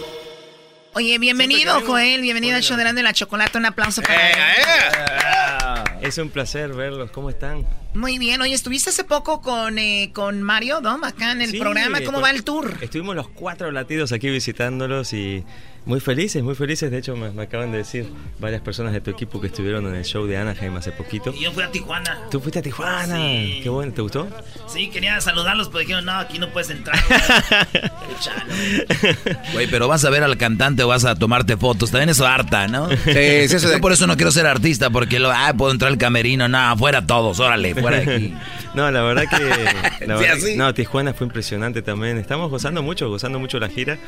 Y hay un montón de fechas que al ratito igual y te, te cuento porque van a ser muchas aquí en Estados Unidos para el 2019 también. Muy bien, yo, yo, eh, eso que hiciste tú ahorita yo lo hago muy seguido aquí y, y no, no se mueven, o sea, así como ahorita te voy a dar la lista de... Y lo veo sentado en vez de que ya no, aquí está, mira, no, aquí está, ¿no? Así son aquí. Les digo, oye, voy a, ahorita te voy a decir que caen. Sí, sí, sí. Pero bueno, así sufrimos las personas que somos eh, exitosas y líderes de todo eso. Eso es. ¡Ay, ay, ay, ay! acá, No, el, pues sí. el- el talento es una maldición también. Es una maldición, claro, y tienes que cargar con él por el resto de tu vida. no, hombre. Oye, este, que vas a estre- estrenar una rolita aquí, ¿verdad? ¿Cómo se llama? Eh, bueno, mañana, en cuestión de horas, en realidad, estamos eh, estrenando con otros gran, otra banda, otro grupo de grandes amigos. Los conozco hace 14 años, son mis hermanos de Rake, eh, un grupo espectacular que tienen un momento en el mundo increíble y, y que los vine a hacer. Y para mí es una emoción muy grande eh, cantar con ellos. Nunca lo habíamos hecho de esta manera y compusimos esta canción que se llama Dime. Y mañana es el estreno mundial. El estreno mundial y lo vamos a cantar. Y lo que son las cosas, ¿no? Ellos tienen un show mañana divino ahí en el Dolby Theater. Ay, Eh, mañana viernes, Es mañana, es mañana. Entonces, este, la verdad que estoy emocionadísimo porque la vamos a cantar. Ahí me están invitando para Oh, cantarla. no. Estreno, estreno mundial en vivo en el Dolby O sea, va a ser la sorpresa, nadie sabe. Exacto, pues ya, ya arruiné la, Ya. ya arruiné la sorpresa, la pinche sorpresa, pero bueno. Sí, ya valió. Mi, mi, mi sobrinilla tuvo una quinceañera y iba a hacer el baile sorpresa. Y al último pues, todos supieron porque estaban haciendo el baile sorpresa, lo hacían Facebook Live cuando estaban, estaban entrenando, güey, y decían, este va a ser el baile sorpresa. Sí, sí. Ya, ¿cuál sorpresa? Sí, sí, no, en todas las entrevistas muchas veces que hago me dicen, ay, qué sorpresita, qué sorpresa vas a tener en el auditorio. Yo, pues si te digo que...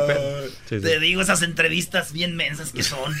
Sí, No, pero hola contigo. Oye, pero qué padre. Entonces mañana ahí en el Dolby va a estar con Rake y van a cantar esta canción por primera vez eh, en vivo, ¿no? Claro, y, ese- y cuando coincide con el lanzamiento mundial de la canción en todas las plataformas digitales y streamings y toda esa cuestión, eh, es impresionante, es impresionante que estemos en la misma ciudad el mismo día que sale la canción. La verdad que no lo planificamos, fue increíble. Claro, digo, Sí. aparte, a ver, Sin Bandera, eh, Rey, eh, Camila, son así como que el público es muy similar el que tienen y va a ser algo muy padre para el público verlos a ustedes juntos. Sí, totalmente. Bueno, Sin Bandera, yo siempre digo que somos los papás de los pollitos, porque bueno, Sin Bandera fuimos los primeros que abrimos ese seguro debe decirles, nos encanta estar con, con quien nos No, inspiraron tal vez. Totalmente, totalmente. Nosotros con Leo, con Sin Bandera, vimos nacer a, a todas estas bandas maravillosas. Inclusive pondría a Jesse and Joy también en esa. Ah, es cierto. Porque, porque ellos también, me acuerdo que en el 2005 lo- los apadrinamos y los presentamos en la Teletón, me acuerdo en el Zócalo Capitalino de México.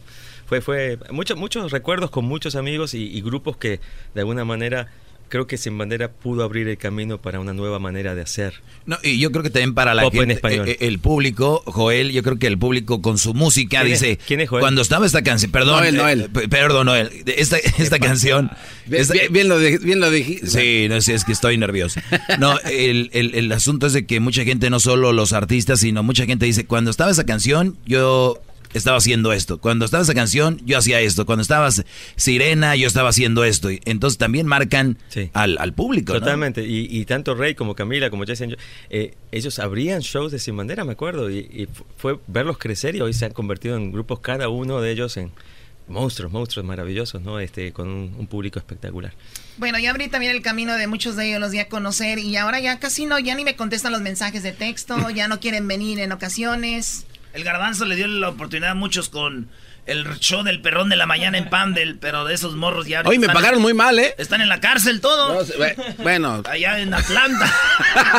Regresamos, van a cantar, va a cantar aquí en vivo Noel esta rolita que se llama Dime, un pedacito, porque Sí, sí. si no va a ser sorpresa. Ahorita déjeme practicar un poquito porque... Sale, regresamos. Beautiful. Bueno, señores, ¿necesitan frenos nuevos? Pues déjenme decirles que los encuentra en O'Reilly Auto Parts. Contamos con las marcas en las que ya confías como Bravest, Bravest Select y Wagner Thermo Quiet. A precios bajos garantizado. Sigue adelante con O'Reilly. Por las tardes siempre me alegra la vida. El show de la y chocolata, riendo no puedo parar. Échale la culpa al alcohol. Ya saben, si hacen algo, luego le echan la culpa al alcohol. A ver, Anas, no quita tu música de alcohol y de perreo y todo. Vamos a escuchar letras que nos dejen algo, por favor. Ah, Así me gusta, chocolata. Claro, no, ya es mucho. Ahora entiendo a Alex Inte. Pues tú sola lo entiendes. Oh. Nadie entiende, Alex Inte, No, pero pues. también no le estén texteando a los niños en DM, en el Instagram. Muy bien, bueno, vamos. Aquí tenemos a Noel. De, bueno, va a estrenar su canción acá. Bueno, ¿esta canción cuándo sale ya? Sale mañana y estoy muy nervioso porque nunca la he cantado en vivo y, y estoy por primera vez tocándola en vivo y es para ti, Chocolata, con mucho cariño. Ay, ay, ay, bebé de luz. Bebé de luz. Trata de no estarme diciendo esas palabras. Ah, perdón, Choco. Lo- de tú y lo tomo como acoso. A ver qué pasa. Dime. ¿Quién te besa mejor? Dime. Si te toca mejor, dime. Si te quemas, mi amor. Si me mientes o no, dime.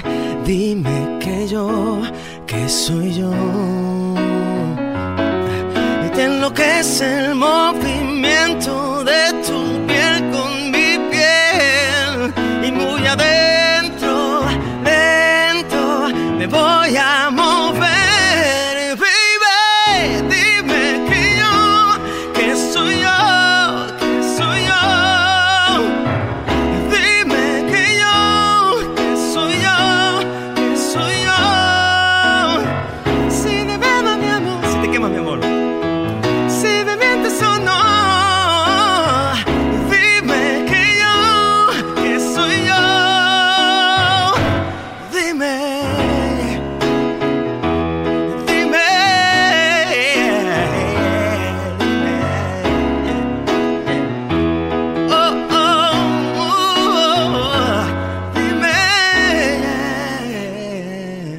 Algo así, algo así. Bien, ¿eh? Ay, me, fal- me faltó él. Eh, eh,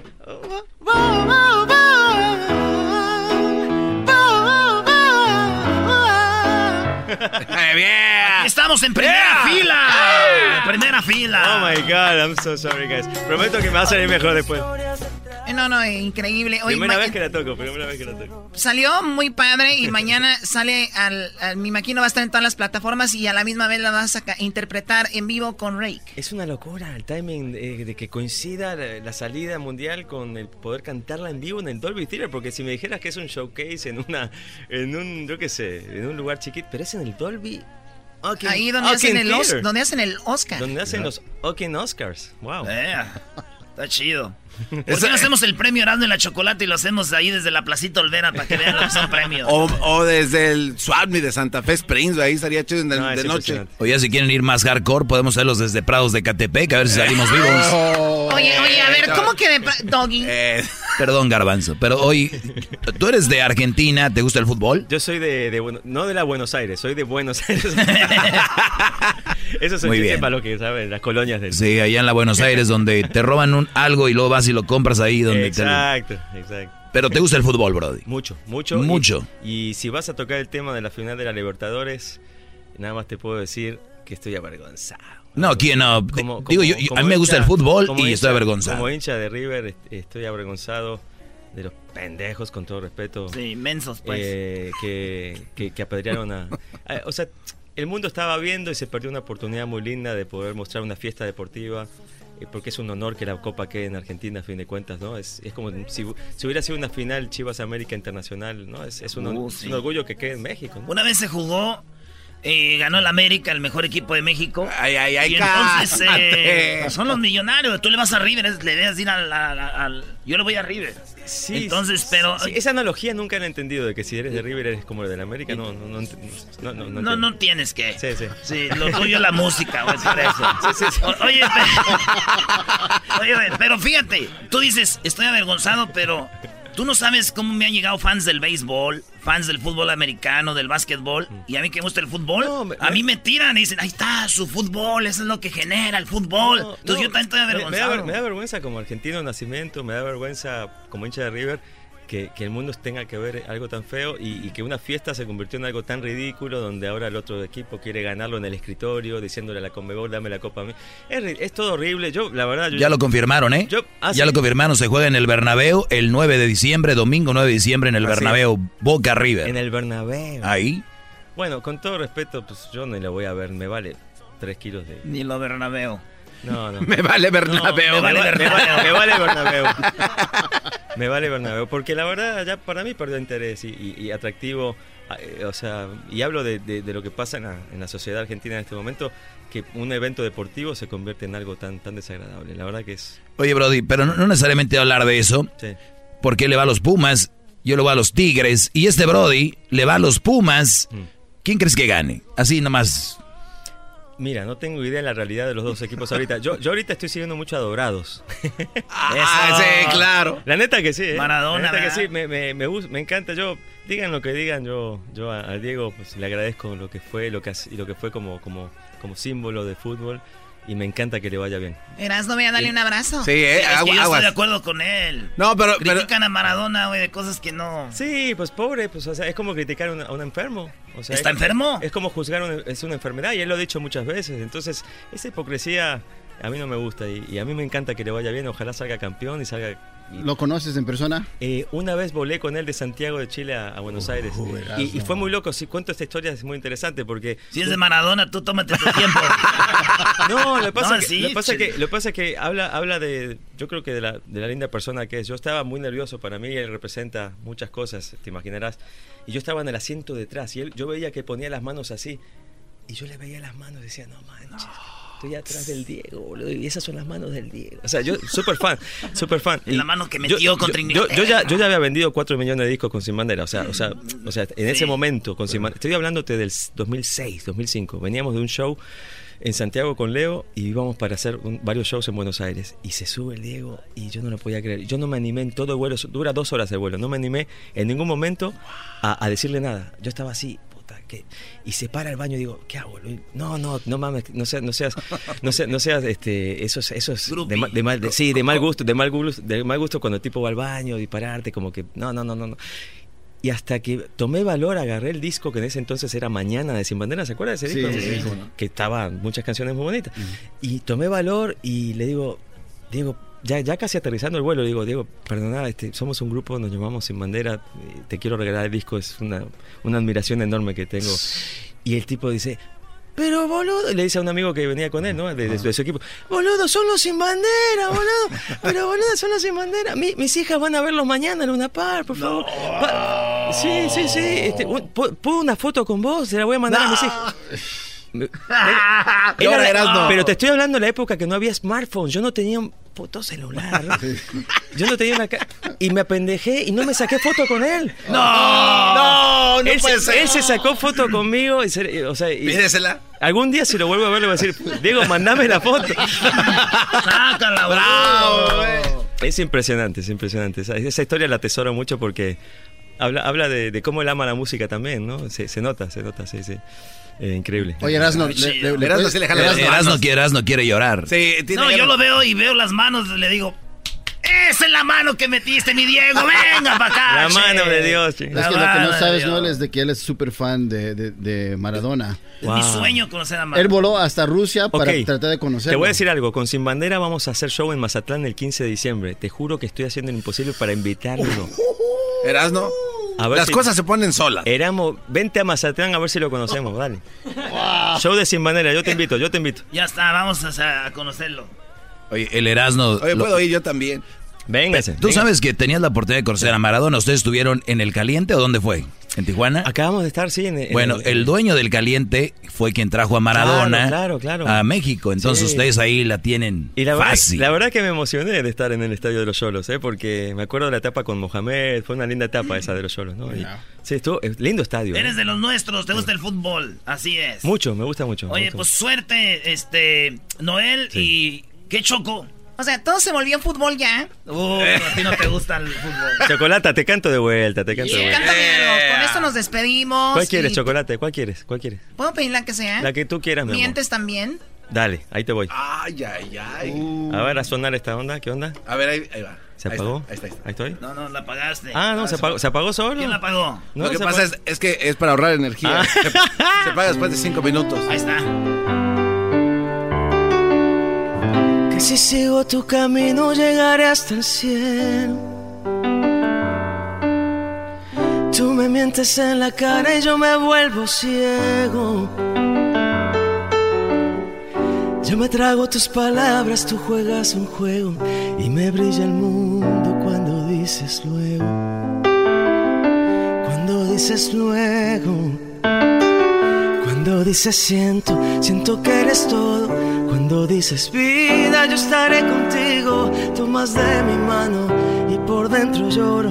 Aunque sea mentira, me hace sentir vivo. Aunque es falso el aire. Siento que respiro.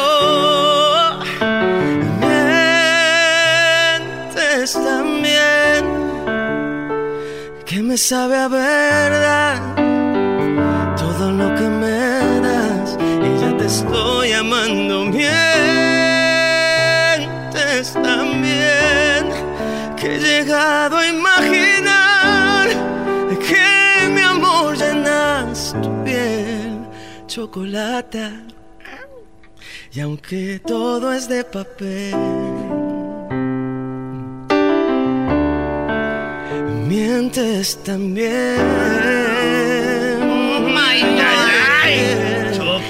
Aunque todo es de papel, uh, oh, mientes, no sé.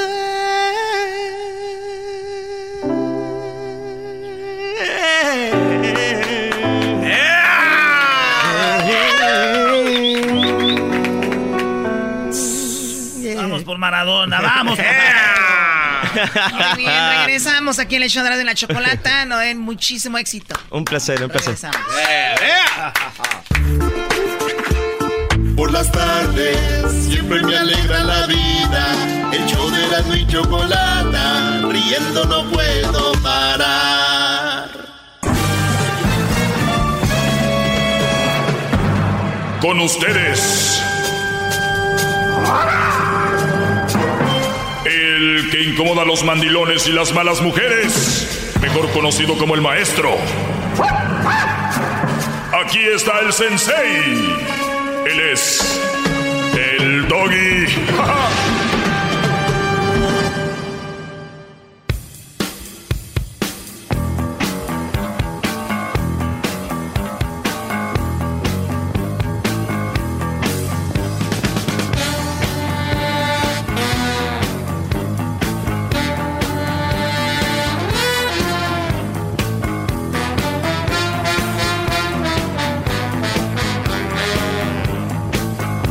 Muy buenas tardes, señores. Déjenme decirles a ustedes que este es el segmento más escuchado de la radio en español. Este segmento.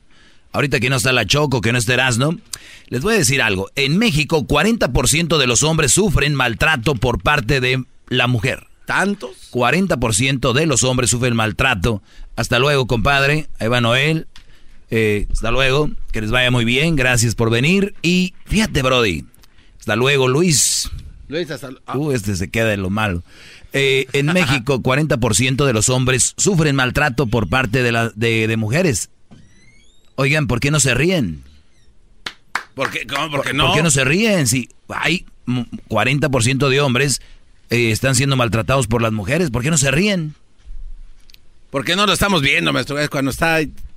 Oye, pero yo, yo veo que siempre llega un Brody al trabajo golpeado, o hay un meme, o de repente hay un video donde una mujer le pega al hombre y todos se ríen, ¿no? Es que... Es chistoso. Es chistoso que le pega una mujer a un... a un- Es chistoso, ¿verdad? Es chistoso. ¿Por qué será chistoso? No sé, porque demuestra como debilidad, ¿no? Gran líder, maestro, amo de la verdad. A ver, bájale ahí la luz. Porque ¿Cómo no, la- maestro? Claro. Con la luz me alumbra mucho la coca, la cabeza, la pelona. Sí, porque luego se pone peluca. Sí, dijo un brother que estoy pelón porque así para ponerme la peluca bien, dijo. ¿Qué, por qué? Que le agarre el pegamento. Porque me he visto de mujer. Ya me viera. Eh, bueno, señores, esto es lo que lanza esta encuesta. Obviamente, cada que yo presento algo así van a decir, ¿y dónde salió? ¿Quién lo dijo? ¿Por qué lo dijo? A ver si es cierto. Ah, no dieron una nota de que de, de las mujeres que, que están siendo asesinadas o maltratadas, porque ya lo ven, malditos hombres, ni siquiera dicen, ¿dónde salió? ¿Quién lo dijo? ¿Cuál es la fuente? ¿Quién lo investigó? ¿Quién es el reporte? No, eso no importa. Pero cuando yo traigo una nota aquí es, como ayer creo que di una nota y dijo una mujer. The New York Times. Ah, era, sí. maestro. A ver, ¿cuándo fue? O sea, porque si no, no, o sea, como si no, no vale. Y se me hace muy chistoso y esas llamadas van al aire nomás para que vean la oposición. Ya parece que estamos hablando de política, pero hay una oposición a la hora que el hombre expresa el maltrato. Y hay muchos hombres que ni siquiera se dan cuenta que están siendo maltratados.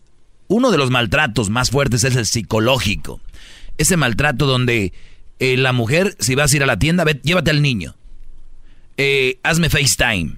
Eh, mándame una foto. Ese es un tipo de maltrato psicológico donde te están reteniendo y es un secuestro a distancia. Claro que ¡Bravo! sí. ¡Bravo! ¡Bravo, maestro! ¿Te acuerdas aquel que fue al partido de fútbol a México y le- lo mandaron con el hijo?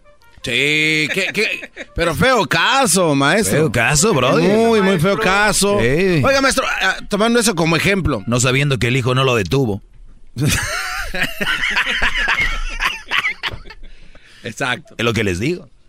Exacto. Entonces, ese maltrato psicológico, Brody, es el que ustedes, algunos viven, algunos, ¿ustedes saben lo que es la palabra inmune? No. Nah, pues, Sí saben. nah, ¿cómo no, cree? Inmune. ¿Tú sabes lo que es inmune, Panchito? ¿Qué es? Que lo dejan ir sin pedo, que no pasa nada. Ay, No lo ¿Que juzgan. lo dejan ir? No, No lo juzgan. No, pues. no, pues le pregunta a Panchito. ¿Tú sabes lo eh, que es inmune? Háblele de trocas. No, inmune es por ya, ya, o sea, tú por ejemplo te pones una inyección para, por ejemplo, para la gripe, pero no te hace porque ya eres inmune a la medicina X. O sea, ya no te hace. Entonces, muchos de ustedes, brodis, los están maltratando psicológicamente, pero ya se volvieron inmunes a lo que están viviendo muchos. O sea, ya no sienten, ya creen que es normal. Entonces, de hecho, estos brodis que están de esa manera con su mujer, cuando ven a un brody, como por ejemplo, vamos a decir yo, que estuviera casado, y yo de repente me voy a Rusia, me voy a, a- a Italia, con mis amigos, dicen, oye, este brody es un, un- un- mal hombre con su mujer, es una mala persona. ¿Por qué? Se fue con sus amigotes a Italia, güey. Se fue con sus amigotes al Mundial de Rusia. ¿Y dónde está lo malo? Pues su mujer aquí se quedó. Pero es que la mujer, le, su mujer le tiene tan lavado el cerebro, tan lavado de decir, ¿cómo me vas a dejar aquí? Entonces dice, imagino lo que sufren esas mujeres con estos güeyes. Entonces por eso hay un tipo de, de grupos, hay un tipo de asociaciones que no están escritas, que son quienes se unen para decir que aquel hombre es un, un malo con su mujer.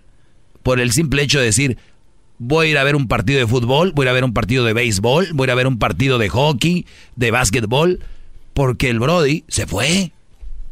Entonces, y, y la mujer le dice, ese tipo de amiguitos no te convienen. Y él, pues, ¿cómo? Porque uno se debe a la familia, mi amor, y la familia es todo. Y no es cierto.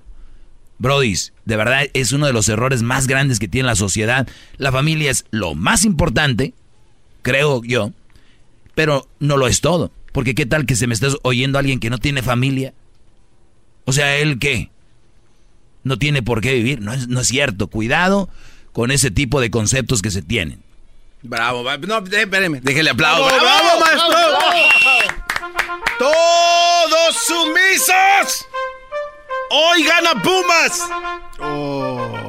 Hay que decirlo, maestro, en su segmento que es el más es- escuchado. está bien, pero tú y yo nos debemos de unir, porque tú le vas a Pumas y yo a Tigres. Y Erasmo ya anda diciendo que es el clásico de los estadios madreados. Y eso no me gusta. A mí tampoco. Tenemos que unirnos. como que el, el clásico Pero- de los estadios madreados? No puede ser. Pero está más madre del Azteca porque ni pasto. Exactamente. Somos Había carretillas el día del clásico ahí.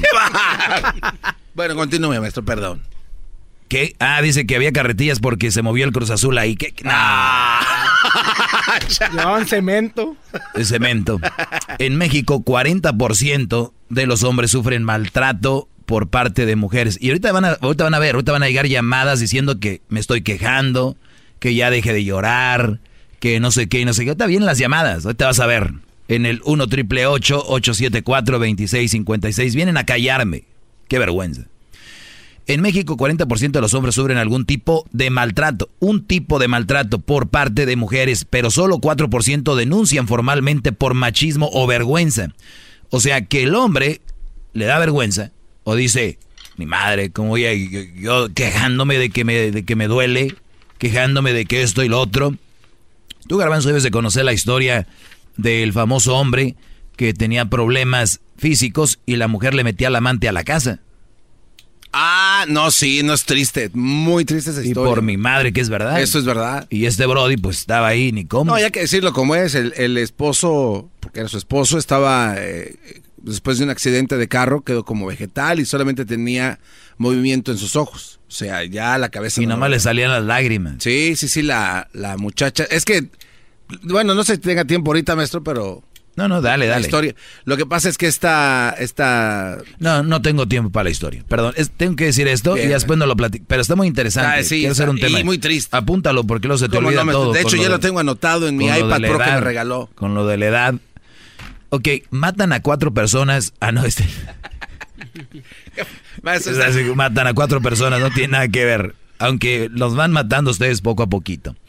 Entonces, eh, bueno, platícame rápido la historia. Ok, bueno, entonces eh, esta señora, eh, tuvimos un- una fiesta allá en El Dorado, en Pam del Maestro, que se llamaba solo Show Solo para Mujeres. Eran, eran puros chipindeos, entonces ahí conocí a esta señora, porque, y digo, la conocí porque me echó el perro, ¿no? Después del show, pues quedan así como medias alebrestadillas y se ve a, ver, a lo que sea- o sea- agarren. O sea, que el show de strippers de hombres las dejó hornies a las A mujeres. no, pero como, no, no, no, maestro, eso Y- y- increíble. Y, una te tiró el perro. Sí, y que, era- que resulta ser que era esta persona de la que él habla. Entonces ella me platicaba que antes de, de ir, al, de ir al show de, de Chippendales, le decía a su esposo que cómo se veía. Y como su esposo pues ya no le podía hacer nada, le dice, bueno, o sea, yo nomás te digo que me digas cómo me veo y que no te quiero engañar, me voy a ir a acostar con alguien más ahorita. Porque tú, tú- tú Pero- estás, tú estás vegetal. Exacto, entonces él- ella comentaba que, que solo le- se movía los ojos del señor. O sea, tenía el descaro. Oye, que oye, le- pero, pero uno dice, la mujer tiene ganas o, o- o por lo menos ya le está diciendo lo que sea. Pero ustedes, brothers, no están vegetales los que nos están oyendo, ¿eh? Óiganlo bien, de verdad, ustedes no están en un estado vegetal. No es chistoso. Y a ustedes así le siguen eh, haciendo güeyes. Ok.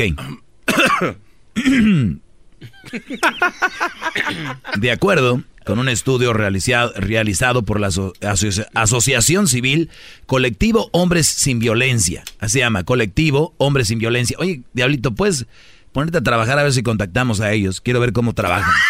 Cua- cua- ¿Quieres ponerte a trabajar? 40% de los mexicanos sufren algún tipo de maltrato, sin embargo, solo 4% de ellos lo denuncia, por lo que ya había comentado. Dice, simplemente se me vino, dice, en- entre comillas, dice, simplemente se me vino a las cachetadas y uno no puede hacer nada por tratarse de una mujer, declaró el señor Nicola Venegas, eh, esto en Foro TV. Dice, cabe destacar que la violencia en una relación se entiende por cualquier agresión física, psicológica, mental y sexual con el fin de mantener el control sobre la otra persona, informó esta investigación. O sea, cuando una mujer, Brody, va contigo y te las otras cosas que te decía de, de estarte checando, dónde estás, con quién estás, y es más, ahorita mismo te puede estar mandando un mensaje.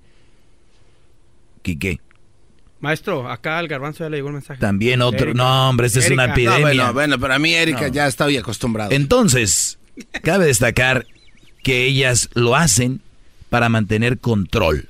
Y estoy hablando físicamente, psicológicamente, mental y sexual. O sea, si tú no, este, yo no me voy a acostar contigo. ¿Cuántas veces las mujeres han dicho, pues no va a haber? Y muchos güeyes ya cayeron, a ver, no va a haber. O sea que a ti no te gusta lo que te hago. O sea, es un sacrificio para ti el de no va a haber. Pues tampoco va a haber para ti. Obvio, ¿no? Claro. Es como si a mí me gusta el pozole. Y, y yo puedo hacer pozole todos los días, pero como mi pareja va a comer pozole, pues no voy a hacer pozole. Pues me voy a fregar, yo tampoco voy a comer pozole. Claro. Entonces, no, no caigan en ese juego de que las mujeres te voy a castigar. Pues también están castigando.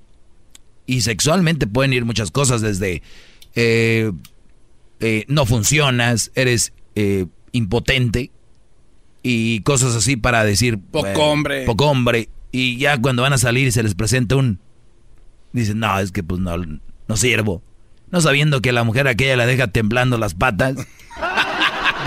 Ahorita regresamos con más. Voy a leer toda la nota sobre esto. Y podemos tomar algunas llamadas, ¿por qué no? En el 1 triple 874 2656. ¡Bravo, maestro! ¡Bravo, maestro! Mucho más con el y quieres más. Llama al 1 triple 874 2656.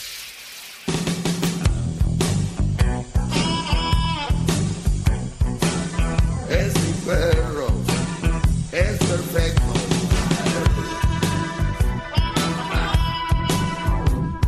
Muy bien, estamos de regreso y es-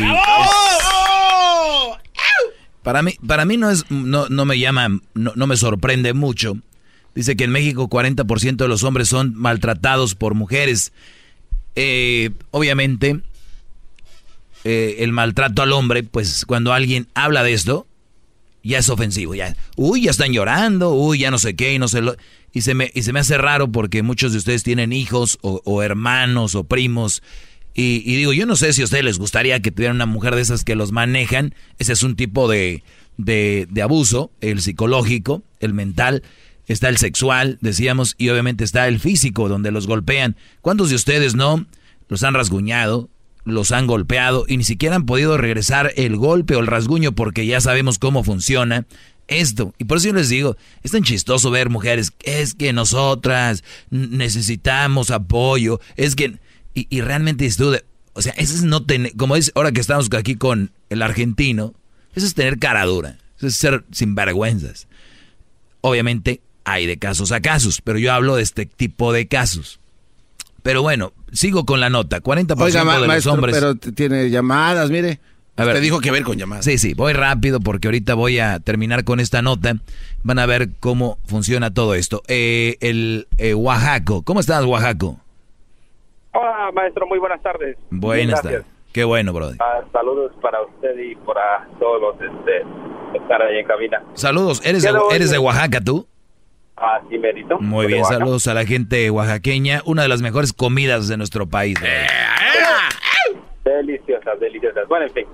Este, el día de hoy le quiero poner un tema que ah, en particular posiblemente no me, no me queda, pero ah, qui- quisiera ver qué opina usted de, de, esto. Ah, ¿Existe o, qué opina usted de, de, los de los mandilones que posiblemente este, son falsos? Es decir, que no es real, vamos a decir, porque ah, son mandilones y, y por ser mandilones obtienen algún tipo de beneficio en la relación, ¿sí me entiende?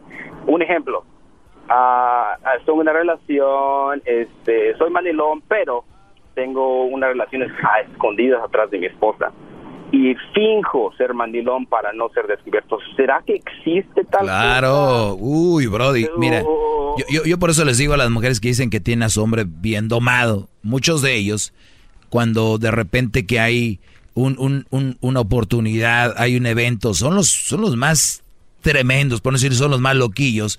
E- Este tipo de hombres juegan con una doble cara. A, la mujer le dicen, sí, mi amor, yo te lavo los platos, yo, tú, eh, tú mandas, no sé qué, no sé qué, bla, bla, bla. Pero pues ahí tienen su, ya sabes qué. Por eso yo les digo, las mujeres, mi hombre a mí me hace los mandados. Y, y, y yo por acá, hey. Sí, claro que sí hay y, muchos. y- ese tipo de, de personas, ¿cómo los cataloga usted? ¿Son peores que un mandilón? ¿Son mejores que, que, que, que ¿cómo, cómo los cataloga? Pues, pues mira, la mujer los va a catalogar como un gran hombre. Porque recuerden, cada, cada, cada que una mujer tiene un hombre sometido es, uy, un gran hombre. Es, es que él. Y, y, y yo, y, y obviamente los amigos lo van a tener como, como pues un desmadre, como decimos, ¿no? La- y- y las mujeres lo van a tener también como un cabrito. Porque por lo regular, esas mujeres que andan con los brodis que la juegan de mandilón ya saben que él es casado. Porque él hasta pone fotos en Face, pone fotos en redes sociales, pone fotos hasta su Instagram en la foto con la mujer y, y, y hace de las suyas. Entonces, es muy astuto. Lo tengo catalogado como astuto. Eh, eh, entonces, sí hay. Y ese tipo de perfiles existen mucho. ¡Bravo, maestro! ¡Ea! Muchísimas gracias. Sale, bro. Decir que mujeres, todas las que tienen su mandilón, felicidades. Así, sométanlo al mendigo. Se lo merece. Dejen terminar con la nota. Y estamos con más llamadas, ¿eh? Eh, Dice que de acuerdo con este colectivo Hombres sin Violencia, es un- una asociación civil, 40% de los hombres pues están siendo maltratados. Y hago un paréntesis. Oigan, ¿qué no se dice que el hombre le da vergüenza y por machismo no, no denuncia? Sí. Y llegaron a 40% sin que el hombre, o sea, y callándolo. Llegaron al 40%. O sea, investigando y poquito aquí, poquito allá, llegaron a 40. O sea, 4 de cada 10. Entonces, los que lo callan y hablaran, me imagino que iría por lo menos al 50 o 60, ¿no? Por ciento. Y también tenemos en cuenta, en este gran paréntesis que estoy haciendo, de que la mujer por lo regular a veces miente que la golpean o miente que le hicieron algo para conseguir cosas, ¿no? Claro. Entonces estamos diciendo de que tal vez, si hablamos en los números crudos y reales, es de que la mujer no es tan maltratada como pensamos y el hombre es más maltratado de lo que pensamos. No, wow, maestro, bravo.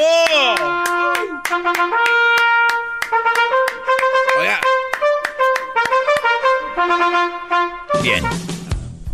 Oiga, pero eso, eso está, es una epidemia, maestro. Porque entonces eso quiere decir que como usted lo mencionó hace como cinco años, el hombre como tal, como lo conocemos, está desapareciendo entonces. It's gone. Simplemente se me vino a, la a cachetadas y uno no puede hacer nada para tratarse de una mujer, dijo un Brody. Cabe destacar que la violencia en una relación se entiende por cualquier agresión física, psicológica, mental o sexual. Esto con el fin de mantener control sobre su hombre. La cantidad de hombres que sufren maltrato es mayor de lo que se reporta, muchas veces los varones optan por guardar silencio debido a, las reacciones de la sociedad. ¿Cuál es la reacción de la sociedad? Ir a ese brother y le pegaron, grábalo, grábalo, súbelo al face. Le está pegando su vieja, güey, qué y se ríen. A ver, graben esos videos de un hombre maltratando a una mujer, no, ni graban, corren sobre ella. Ay, déjala, hijo de tu... ¿No?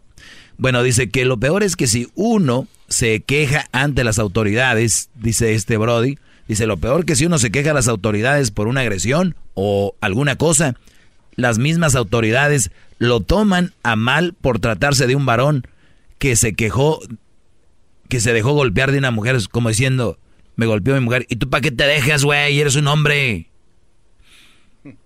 Las excusas que los hombres utilizan para ocultar que son violentados por su pareja pueden ir desde que los arañó un gato, se golpearon con un cajón o que sufrieron golpes durante un asalto. O sea, en vez de decir, dicen, no, es de que me quitaron la cartera, me, un, gato me arañó, bla, bla, bla. La mujer avienta planchas, avienta licuadoras. Mencionó la psicóloga Beatriz Sepúlveda. Ojo, psicóloga, mujer, Beatriz Sepúlveda sobre los casos en que mujeres agreden a sus parejas. O sea, como los que venden cobijas, ¿no? Avientan planchas, licuadoras, ahí te va este otro y este otro. Aparte de, las, de, las repercusiones físicas, la violencia sufrida también impacta emocionalmente. El señor Bernardino, Bernardino admitió que alguna vez le ha pegado una mujer, lo que, lo hizo sentir triste, decepcionado y utilizado. Pobre don Bernardino. De acuerdo con la especialista, algunos de los factores que aumenta el riesgo de que el hombre sufra violencia por parte de una mujer es que su ingreso económico sea menor al de su pareja, señores. Sí, o sea, cuando una mujer, les digo, tiene el poder, se siente más, ¿no? Hagan de cuenta don Ramón y doña Florinda. ¿Así? ¿Cuánta risa les daba que don Ramón le pegara a doña Florinda? ¿No? Qué chistoso era. Aunque nunca se lo merecía. A ver, ven acá. Espérenme. De... Y todo risa y risa. Ah, le pegó don Ramón. Mi pregunta es si hubiera llegado.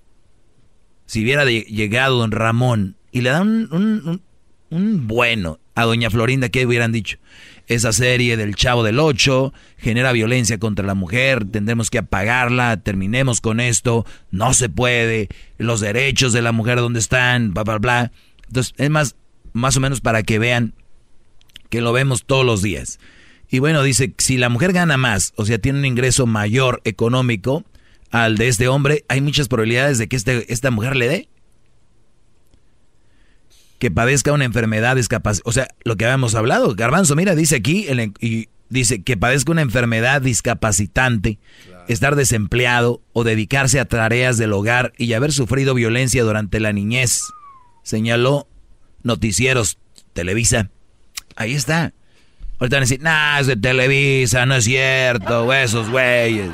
Creo que fue un error que dije que fue de Televisa. Así está. Mientras usted está describiendo eso, hay un hombre ahorita siendo abusado, este, engañado, ultrajado. Pues sí. Sí, sí lo hay. No, yo conozco hasta...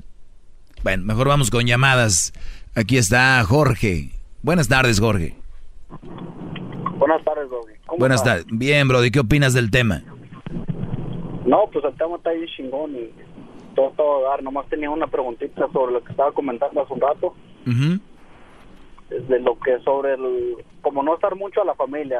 De eso no lo entendí. Como hay Que la familia es lo más importante, pero no lo es todo. ¿No entendiste? Ándale, ándale, eso no lo entendí. Muy bien.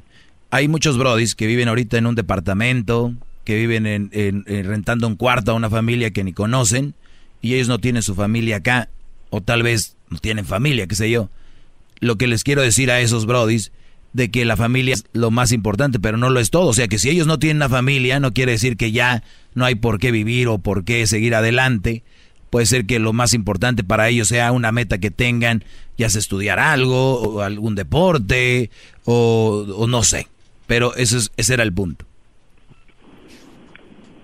Ok, eso era todo. Y muchísimas gracias y échale ganas con el programa. Gracias, Brody. Vamos con Junior. Junior, buenas tardes. Sí, buenas tardes, Doggy. Adelante. Sí, bro, este, estás hablando sobre el maltrato psicológico de las mujeres hacia el hombre. Este, ¿Hay una forma o qué consejo le das a esos a esos brodis de cómo evitar ser maltratado por una mujer sin tener que dejarla? ¿Hay algún algo que pueden hacer ellos para no recibir el maltrato? Sin tener que dejarla, o sea, hacerla que pare que lo maltrate. Sí, sí, sí, o sea, una, hay una forma de que el hombre pueda actuar de alguna manera para que la mujer deje de, de actuar así o simplemente no hay no hay ninguna otra forma. Sinceramente te puedo decir, la mejor forma y la primera, no es la única, pero la primera sería obviamente alejarte de esa mujer. Ahora tú dices, sin dejarla. Eh, mi pregunta es, ¿por qué quieres estar con una mujer que te maltrata? Y que si sabemos que hace eso es porque realmente no es que te quiera, es que te quiere manipular. Ese es mi segundo, mi segunda eh, pensamiento. Es si tú estás con ella, o solamente que diga ella, ay, perdón, es que yo no me daba cuenta cuánto daño te estaba haciendo con mis rasguños y mis golpes. Ah, pero ok, este, el maltrato psicológico, eso no incluye los rasguños, los golpes, es solamente algo psicológico, no, Ah, no es ya entrada a los golpes. O yo lo que yo digo que De lo psicológico estás hablando tú. sí, sí, sí, más de lo psicológico. Pues, pues es- Porque, es, por expresarle, ejemplo- es, es expresarle y también hay, eh, recuerda, hay obviamente gente que da terapia de pareja donde el hombre no se abre con ella o si se abre ella le dice, ya cállate, como lo maltrata, como psicológicamente para ella es menos y el día que van, el día ya que están con alguien eh, y la mujer se va a detener cuando él esté explicando, mire, yo me siento así, me siento así, ella ya va a prestar más atención a que si se lo dice solo porque ya sabemos que ella la- lo maneja.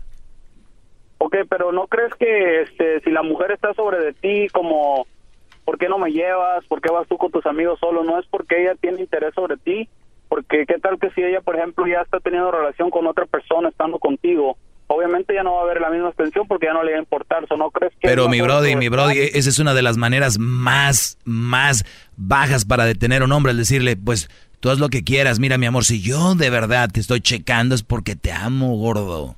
Esa es una de las maneras... No, no, no, pero no, o- no, Doggy, pero no necesariamente ella te lo tiene que decir, sino que tú lo estás viendo. O sea, es que yo pienso que todos los brodis que se van, que se van nomás por, por irse o que se van por ahí por acá es porque no quieren a la mujer más bien, porque si tú te casaste con alguien... ¿Tú, oíste el ejemplo que di? ¿Tú oíste el ejemplo que di? Que si yo me voy, por ejemplo, a Rusia, o si yo me voy de repente a ver un partido, ¿eso quiere decir que yo voy a dejar de querer a mi mujer? Ah, Doggy, ok, este... Es que estás bien lavado del cerebro, Brody. ¿Qué les dije? O sea, estos Brodis creen que el hecho de que te vayas de un juego, el juego dura, Brody, eh, un partido, vamos a decir que vas al estadio de, de tu casa aquí en Los Ángeles, por ejemplo, dura una hora en llegar, dos horas el juego, una hora en venirte, más una hora, ponle cinco horas, o un día que vas, oye, estás todo el tiempo coger. Ok. ¿Cómo, cómo no, entendí eso? ¿Cómo? Que el hecho de que te vayas a un juego, o que te vayas al, al, mundial, por ejemplo, ese es lo más, no, no creo que todos vayan al mundial, pero el que te vayas un día, o no vas a dejar de querer a tu mujer, pues es lo que ellas piensan, es lo que ellas piensan, yo creo, porque pues así se pone. Pues y, y, y, eso va a seguir creciendo si ustedes le siguen haciendo caso. So, ¿qué? Entonces, ¿qué consejo puedes dar? O sea, por ejemplo, en esos casos, por ejemplo, si tú te vas, por ejemplo, como dices tú, un partido de fútbol por un día o dos, y este y de repente ella se pone así, ¿qué puedes hacer tú para tratar de cambiar eso? Pues es muy, es muy fácil, tienes que agarrarla y sentarte con ella y decirle, mi amor, te amo, te quiero mucho. Si tienen hijos, decirle, eh, oye, cuando vengamos, eh, vamos a cenar, eh, yo siempre estoy contigo. Digo, si es que tenés que explicarle, porque hay mujeres que no tienes que explicarles, ya saben, hasta te van a decir, una buena mujer te va a decir, pues mi amor, si quieres, este, vete a ver el juego o pásala bonito, porque pues vamos a trabajar duro y, de repente pues hay espacios para donde yo me voy con mis amigas un día a cenar o voy a ir a visitar a, a mi tía, no sé, a un lugar, qué sé yo. O sea, debe de haber ese tipo de momentos de libertad. No, yo no le voy a decir, si yo tengo una esposa, decirle, oye, vas a ir con tus amigas a ver un concierto, ya no me quieres. ok, ay, qué Ah, está bien. Porque no, solamente quería eso, saber de que si había alguna forma de permanecer en la relación sin tener que dejarla, pues, y si hay alguna forma de pues nomás, nomás de, sentarte y decirle pues cómo está el rollo, era todo. Sí, es, tienes que, es que todo empieza, les vuelvo a repetir, y al otro día les dije en el noviazgo, ahí es donde está. ¿Por qué? Porque en el noviazgo junior empiezan, oye mi amor, no voy a ir hoy a tal lugar por ti. Mi amor, no voy a ir a, ir con mis amigos al concierto de no sé qué, pero no voy a ir por ti. Y la mujer se empieza a acostumbrar y acostumbrar y se casan. Entonces el brody ya no puede salir a ningún lado porque del acostumbró. Y cuando tú la acostumbras, el día que vaya a hacer un movimiento raro, ¿qué pasa? No me quiere, no me quiere, no sé qué. Entonces, brody, ustedes las acostumbran en el noviazgo. Desde novios, escápese, sálganse, no pasa nada. Ok, ya, que ya empataron. Ya empataron, maestro. Toluca y América 1 a 1. Eh, acaba de empatar Toluca, minuto 23. El Erasmo está celebrando el gol del Toluca, dice que él ya sabía. buenas tardes. Hola, Togi, buenas tardes. Gusto en saludarte. Igualmente. Eh, eh, sí, de verdad que lo que estás diciendo es muy cierto. todo viene desde, desde lo que estás comentando, desde el noviazgo, ¿no? Que mm, los, los hombres como que no se dan no se dan a conocer desde un principio como ellos son en realidad. Los hombres siempre necesitan un espacio para salir para ir al fútbol para este compartir con sus amigos echar chistes echar bromas y no le acostumbran a las mujeres a que esa es la vida de ellos. Normalmente el hombre es de la calle la mujer es de la casa. Ahora, yo mi pregunta es, ¿tú crees que el hombre que se deja maltratar físicamente o verbalmente, hay alguna influencia con que venga de su niñez? Sí. De, Que, de que su mamá, o sea, no sé, no digo que todos los niños, ¿no? Pero hay niños que sí sufren maltrato de las madres, sea porque les pegan o les dan cachetadas y, quizás puedan acostumbrarse ellos a eso. Totalmente, totalmente, ni lo dudes. Gol del América, estos hijos de la fregada, 2-1 ganando América. Pero totalmente, Laura, estoy, de acuerdo. Y, y, por eso yo les digo aquí, las mujeres que mandan al esposo, las mujeres que mandan al esposo y lo traen como la fregada, sus hijos están viendo que la mujer es la que te tiene que traer así. Y cuando ellos crecen, son los que por lo regular... Y, y, y al revés, fíjate, la mayoría de mujeres escogen hombres que son como su padre y la mayoría de muchachos, mujeres que son como su madre. Entonces, por eso hay que ver esos comportamientos, mujeres que se creen muy machas, porque es lo que van a tener sus hijos. Te agradezco, Laura, se acabó el tiempo. Es el podcast que estás escuchando, el show de Gano y Chocolate, el podcast de El Chocachito todas las tardes.